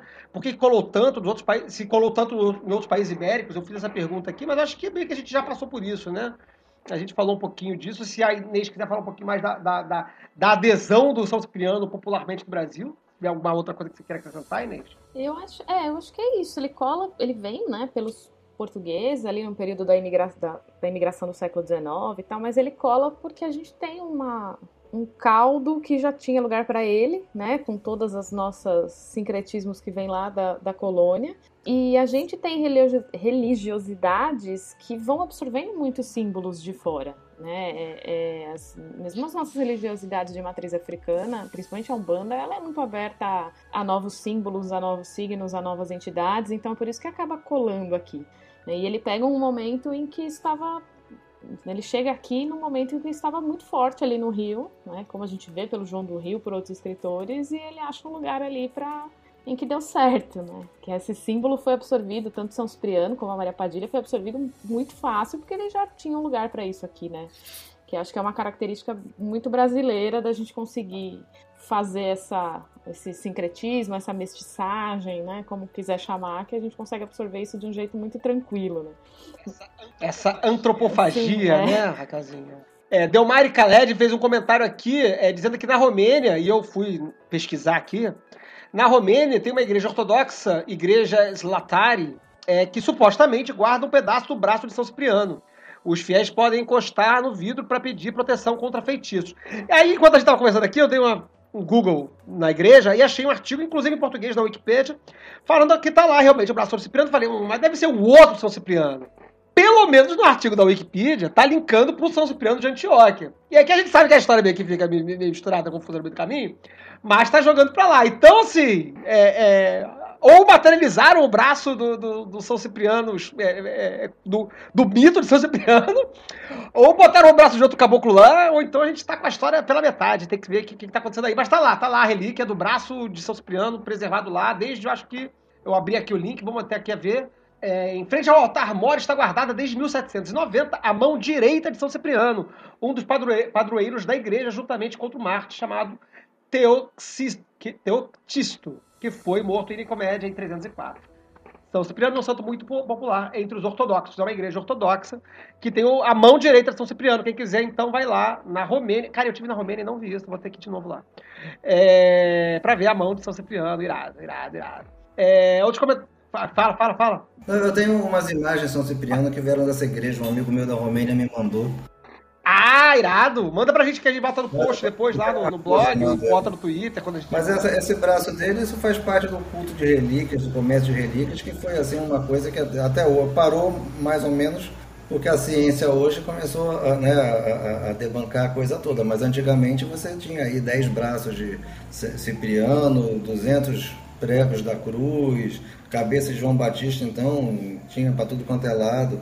Ali no final da, da antiguidade, começo da Idade Média, o culto dos santos ele se tornou tão proeminente que se uma igreja não tivesse uma relíquia, não era considerada igreja, entendeu? Você tinha que ter uma, pelo menos um pedaço de alguém ali no- no altar, né? Essa coisa da pedra de Ara, É. por exemplo, que aparece no, no livro de São Cipriano, né? Volta e meia tem ali um feitiço com a pedra de Ara. O que que é a pedra de Ara? A pedra de Ara é tipo um, um- um tijolinho, né? Uma entrada onde dentro você colocava um- uma relíquia, um pedaço de osso, qualquer coisa de um santo, fechava e aquilo ali, se o padre ia fazer uma missa num lugar afastado, ele levava aquilo, aquilo ali consagrava o altar, né? E dentro da igreja, claro, tinha que ter ali no, no- no altar, tinha que ter a sua pedra de ar, senão para eles a coisa não estava valendo. E se tornou um, elemento assim bastante importante da, da, da feitiçaria. Conseguir uma pedra de ara para fazer um feitiço era uma coisa assim bem, bem, bem muito buscada, né? E na Umbanda hoje ainda, se você colocar no Google Umbanda pedra de ara, você vai ver que tem lojas que vendem a pedra de ara. Que é basicamente isso, é um, tipo um tijolo, uma pedra com, com um espaço dentro, que você vai botar alguma coisa ali e, e- e fecha, né? É claro que você não vai botar um, um osso de santo ali, porque você não vai conseguir, mas algumas outras coisas você pode colocar. Tem aquela série, agora não sei se é no Pilares da Terra ou se é na outra que teve depois, que é O Fim do Mundo, que é uma série que é baseada numa série de livros, inclusive, que é, enfim, ficção histórica, que conta a história da construção de uma catedral. Acho que é a segunda série, é o fim, é o fim do Mundo, eu acho. Que conta a história de uma construção de uma catedral e que parte do sucesso da construção da, cate- da- da catedral é eles conseguirem uma relíquia, né? Que é um crânio de um santo. Que no meio da história lá é, é uma, é, é forjado, né? O cara pega um, um crânio qualquer da gruta lá e diz que é do santo pulando, aí com essa peregrinação eles conseguem ter dinheiro para construir a catedral. E aqui no foco, no foco de Pestilência, a gente teve um programa lá atrás sobre necromancia, em que a gente fala né, sobre essa questão da- do cristianismo ser eminentemente necromântico, né? A- a- o apego que ele teve durante muito tempo, e tem ainda em várias igrejas, né? As relíquias de santos mortos, né? Pedaço de braço num lugar, sangue coagulado no outro, coração não sei aonde, pulando preservado, a língua de não sei quem. Tá tudo por aí, né? E como o Brasil ainda é, é profundamente necromântico, né? Eu falei que o Brasil é a grande nação necromântica do- do- da contemporaneidade, porque a gente é muito apegado não só pela nossa tradição católica, né? Mas por tudo que se desenrolou, até o espiritismo que colou muito mais aqui do que o espiritismo kardecista, né, que colou muito mais no Brasil do que na França. Então a gente tem uma ligação muito forte é, é, brasileira com essas tradições espirituais dos mortos e das coisas relíquias dos santos, etc. Isso é muito, muito legal. Só complementar a questão da necromancia, que uma coisa que a gente tem muito no Brasil e que esse, essa coisa portuguesa toda encontrou foram os cultos ancestrais, tanto dos indígenas quanto dos, dos povos africanos de origem banto, né? A gente pensa no africano muito na, no Yorubá, que é cultura Ixá, mas a gente tem um culto que veio com os bantos, que também era um culto de ancestral, que é o que baseia a Umbanda hoje, né? São os cultos dos caboclos, preto velho e tal. Então, quando juntou essas, essas necromancias europeias, tava, tava todo mundo em casa, né? É, então, o terreno tava ali já e foram sendo absorvidos, né? A gente sempre teve o culto aos mortos aqui no Brasil também, né? Mesmo antes do português chegar, a gente já tinha no Brasil o culto ancestral, né? Com a manifestação do ancestral e tudo. Né? Legal, muito legal. É, bom, o Ferris fez uma pergunta que eu acho que a gente já falou, não sei se ele não estava ouvindo na hora, né? Qual a relevância do trabalho mágico para Cipriano atualmente? Ou quais as possibilidades mágicas do trabalho de Cipriano? Eu acho que a gente já falou sobre isso, né? Sobre a questão de que é mais um elemento para a gente trabalhar. É, se alguém quiser dar mais um pitaco aí para falar. Inês, você quer dar um, da sua experiência com São Cipriano na sua prática? É, a minha prática com São Cipriano é muito essa questão meio do, da ancestralidade também, né? Do, que a minha, a minha pegada não é tanto, não é uma pegada de magia cerimonial, o negócio é mais uma bruxaria mesmo. E o meu, meu pé ali na Umbanda desde criança que a gente continua.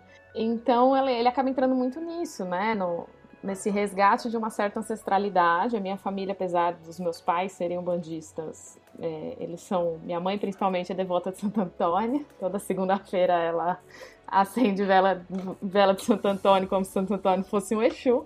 E e aí isso acaba passando um pouco para o São Cipriano, né? Para mim ele tem muito essa questão do abrir caminho, né? Porque sempre que eu estou enroscada na, na, na, pesquisa, eu acendo uma vela para São Cipriano e peço uma ajuda aí para ele abrir esses caminhos. Então é um pouco outra chave aí de, de trabalho. Mas é uma possibilidade que, que aparece é isso, né? Dentro dos nossos cultos de Umbanda e Kimbanda, São Cipriano ainda está aí firme e forte, né? Muito legal. Aí eu até, na verdade, me ocorreu uma pergunta agora para levar para o Mage, é, bom, teve esse material da Scarlet Imprint, né, que faz esse, esse, essa, esse parelhamento né, do Testamento de Salomão e com os textos de São Cipriano, né? E a gente sabe que o material de São Cipriano que a gente tem aí à mão, popularmente, são esses livros capa preta, capa de aço, capa de das quantas, capa de carne, capa de sei lá o quê, né? É, que são é, amealhados de simpatias, né, das mais diversas, inclusive até coisas muito é, é, é, é prosaicas, do tipo de utilidade prática, assim, ah, como, sei lá, é, tornar o vinagre mais forte, não sei lá, tem umas coisas assim meio de uso, de uso doméstico, assim, às vezes que eu encontro, que eu vi já em alguns lugares. E, e também tem a mítica história de virar toco também, já vi, de, ou de virar bicho para fugir, que, que se tornou tão presente na cultura popular.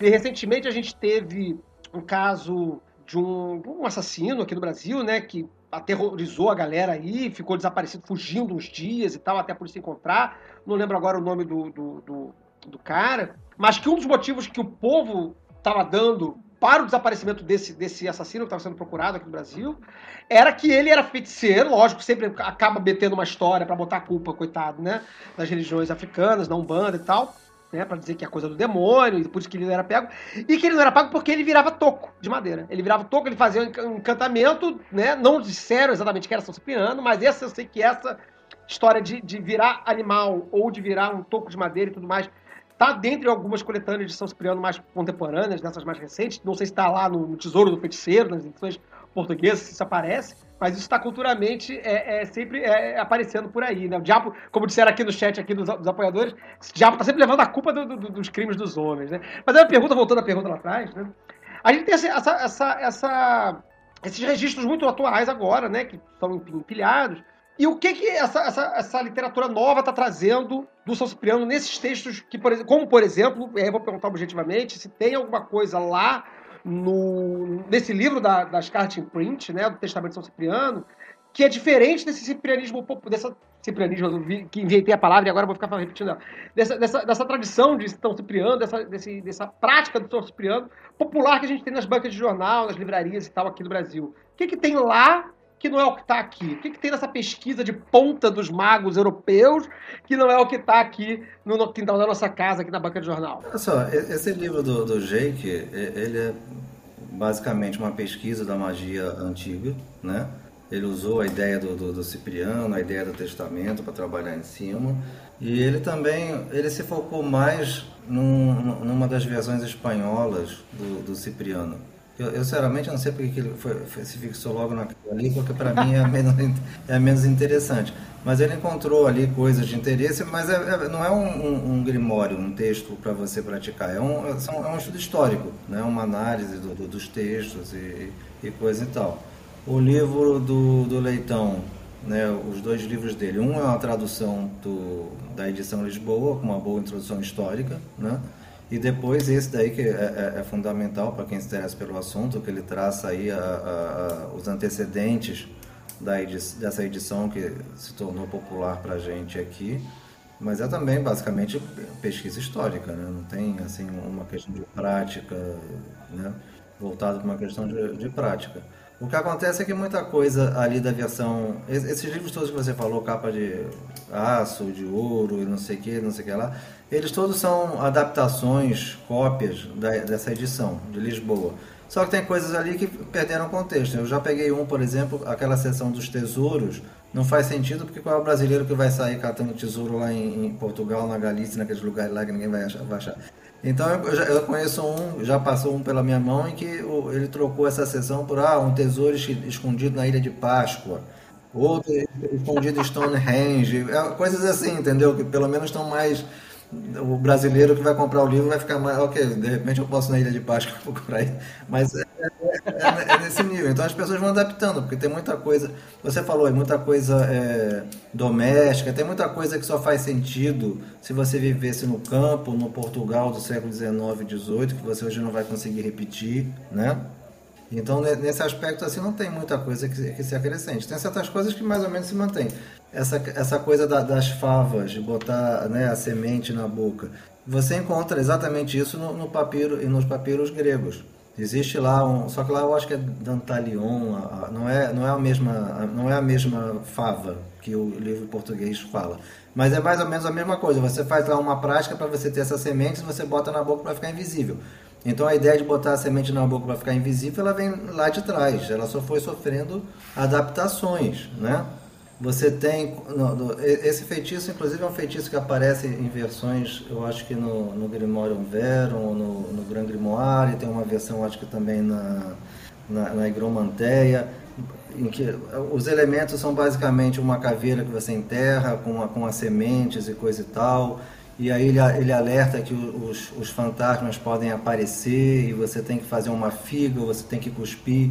É, essa coisa de, de semente, fantasma aparecer, você fazer figa, cuspir, isso tudo são elementos da, da, da, da Lemúria, um, não, não Lemúria o continente, da festa romana da Lemúria, que era justamente uma, uma festa para propiciar os lêmures, e o, o, dono da casa ele tinha que sair e fazer coisas que são muito parecidas com o que está no feitiço.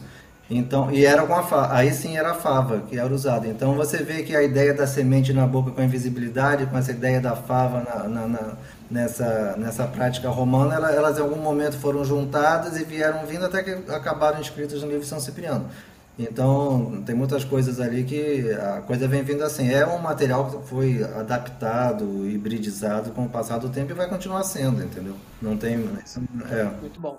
Muito bom, muito bom. Bom, eu acho que assim, eu acho que com isso a gente pode encerrar aqui. Eu vou passar para considerações finais dos nossos convidados e, e tal. Vocês quiserem acrescentar, falar mais alguma coisa que vocês achem interessante. Mas principalmente vou pedir para vocês darem os contatos de vocês, onde as pessoas encontram vocês, né? Quem, quem, quem, é, quem quiser comprar os muitos livros do Humberto Maggi, que estão lá no Clube dos Autores, é, pode ir lá também. Eu vou pedir para vocês passarem seus contatos e fazerem suas palavras finais sobre o assunto, sobre o que vocês quiserem, sobre o universo e tudo mais. Mas eu vou começar com a Raquelzinha, que ficou quase muda esse programa todo. Mas ficou aqui segurando na minha mão para não ficar sozinho o programa inteiro. Muito obrigado, Raquelzinha, pela sua companhia. Mas suas palavras finais, Raquel. Muito obrigado. Que é isso, é porque eu acho que esse programa foi mais para ouvir, né? A gente tem dois especialistas é. que, que, onde a gente não é especialista, né?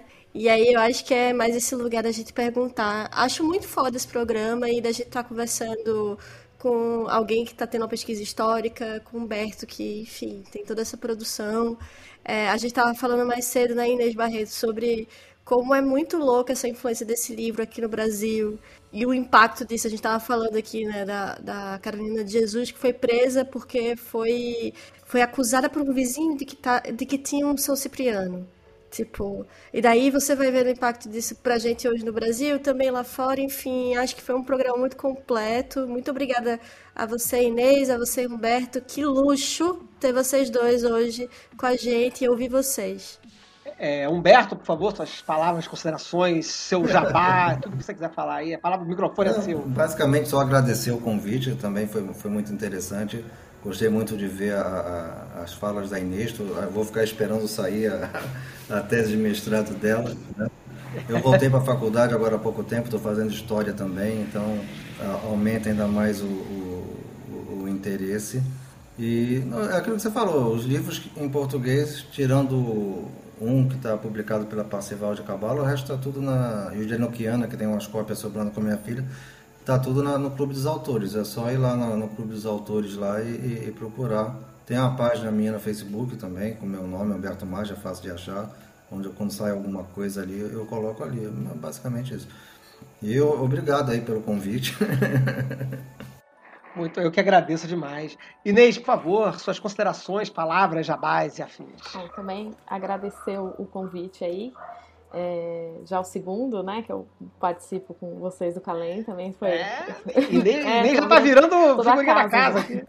É, e, e agradecer pela, pela conversa com o Humberto, que logo, assim, eu comecei a fazer essa pesquisa na especialização há uns uns três anos atrás, e, e foi alguns dos primeiros textos que eu, que eu li que estavam tratando o Cipriano a sério, assim, foram dos seus, então me ajudou bastante no começo ali a, a formatar. É, e o, o, o, meu recado para o pessoal que se interessa pelo Cipriano é, é, olhar justamente essas raízes, né? A gente vê muito pessoal tratando ainda como folclore, né? No sentido ruim do folclore, é, uma coisa boba que não serve para nada, ele tem toda uma história por trás e, e, guarda tradições de magia bem antigas que chegaram na gente, assim, é né? um veículo que fez isso chegar na gente. Então olhar aí pro, pro livro de São Cipriano com mais carinho, né? E, e quem sabe criar novos pesquisadores aí do tema. É, de Jabá, eu vou deixar o meu o Voo da Bruxa, que é o meu projeto de divulgação de história, né? Tá no Instagram, no Medium, é, tem uma newsletter também, que tá com todos os links lá. E eu também colaboro com Pontos Ilustrados, que é um projeto de sobre um banda do Bruno Brunelli, que é ilustrador. Eu já fiz um, uma revista com o Bruno, que é o Mini Guias, e, e ele faz ilustrações sobre os pontos cantados de Umbanda, e a gente está fazendo uma série de figuras históricas das religiosidades afro-brasileiras. Então eu faço o texto e a pesquisa e, e, ele ilustra. Então quem, quem curtiu o tema no Instagram é Pontos Ilustrados. Então temos uns projetos aí para ano que Eu que agradeço. Legal, legal. Eu que agradeço demais a presença de vocês. Inês Jair já é da casa, já esteve no Barbalão com a gente falando sobre um pouquinho dessa pesquisa, né, sobre feitiçaria no Brasil, né, e aqui pôde complementar com outras informações. O Magi, a gente já vem há alguns anos, desde que a gente se falou numa festa no Calém, aqui no Rio, há anos atrás. Falei, cara, vamos gravar um programa junto, e aí, pô, tem uma agenda. É, o Magi é um cara importante, tá sempre viajando, de falar. a gente conseguiu fazer isso. Porra, é importante né? Agradeço demais, cara, foi muito legal. Espero a gente poder fazer coisas, outras coisas no futuro aí.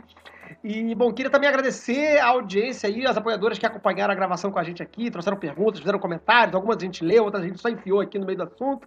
E, e enfim, é isso. E obrigado a todos. Um beijo no coração de cada um de vocês. Ah, e sim, sim, esses links todos que falaram. A gente falou muita bibliografia, citou muita gente, falaram de muitos links e tal. Eu vou tentar compilar tudo isso e botar no post lá no site. Se eu não coloquei alguma coisa, me cobrem, manda mensagem no Twitter, me, me cutuque em algum lugar. Manda, se você é apoiador, manda mensagem lá no post do grupo, né, ou no post do Calem. Né, quando, quando a gente divulgar, para cobrar se faltou alguma referência. Eu vou pedir também aqui para Inês e para Humberto mandar os links para a gente, para a gente povoar lá, tudo bonitinho. Mas é isso, queridos. Obrigado por mais um programa incrível, maravilhoso. Espero que todos aí tenham gostado bastante. Um beijo no coração de cada um de vocês e 93. Editado por Dodô de Patinete. twitter.com barra Dodô de Patinete.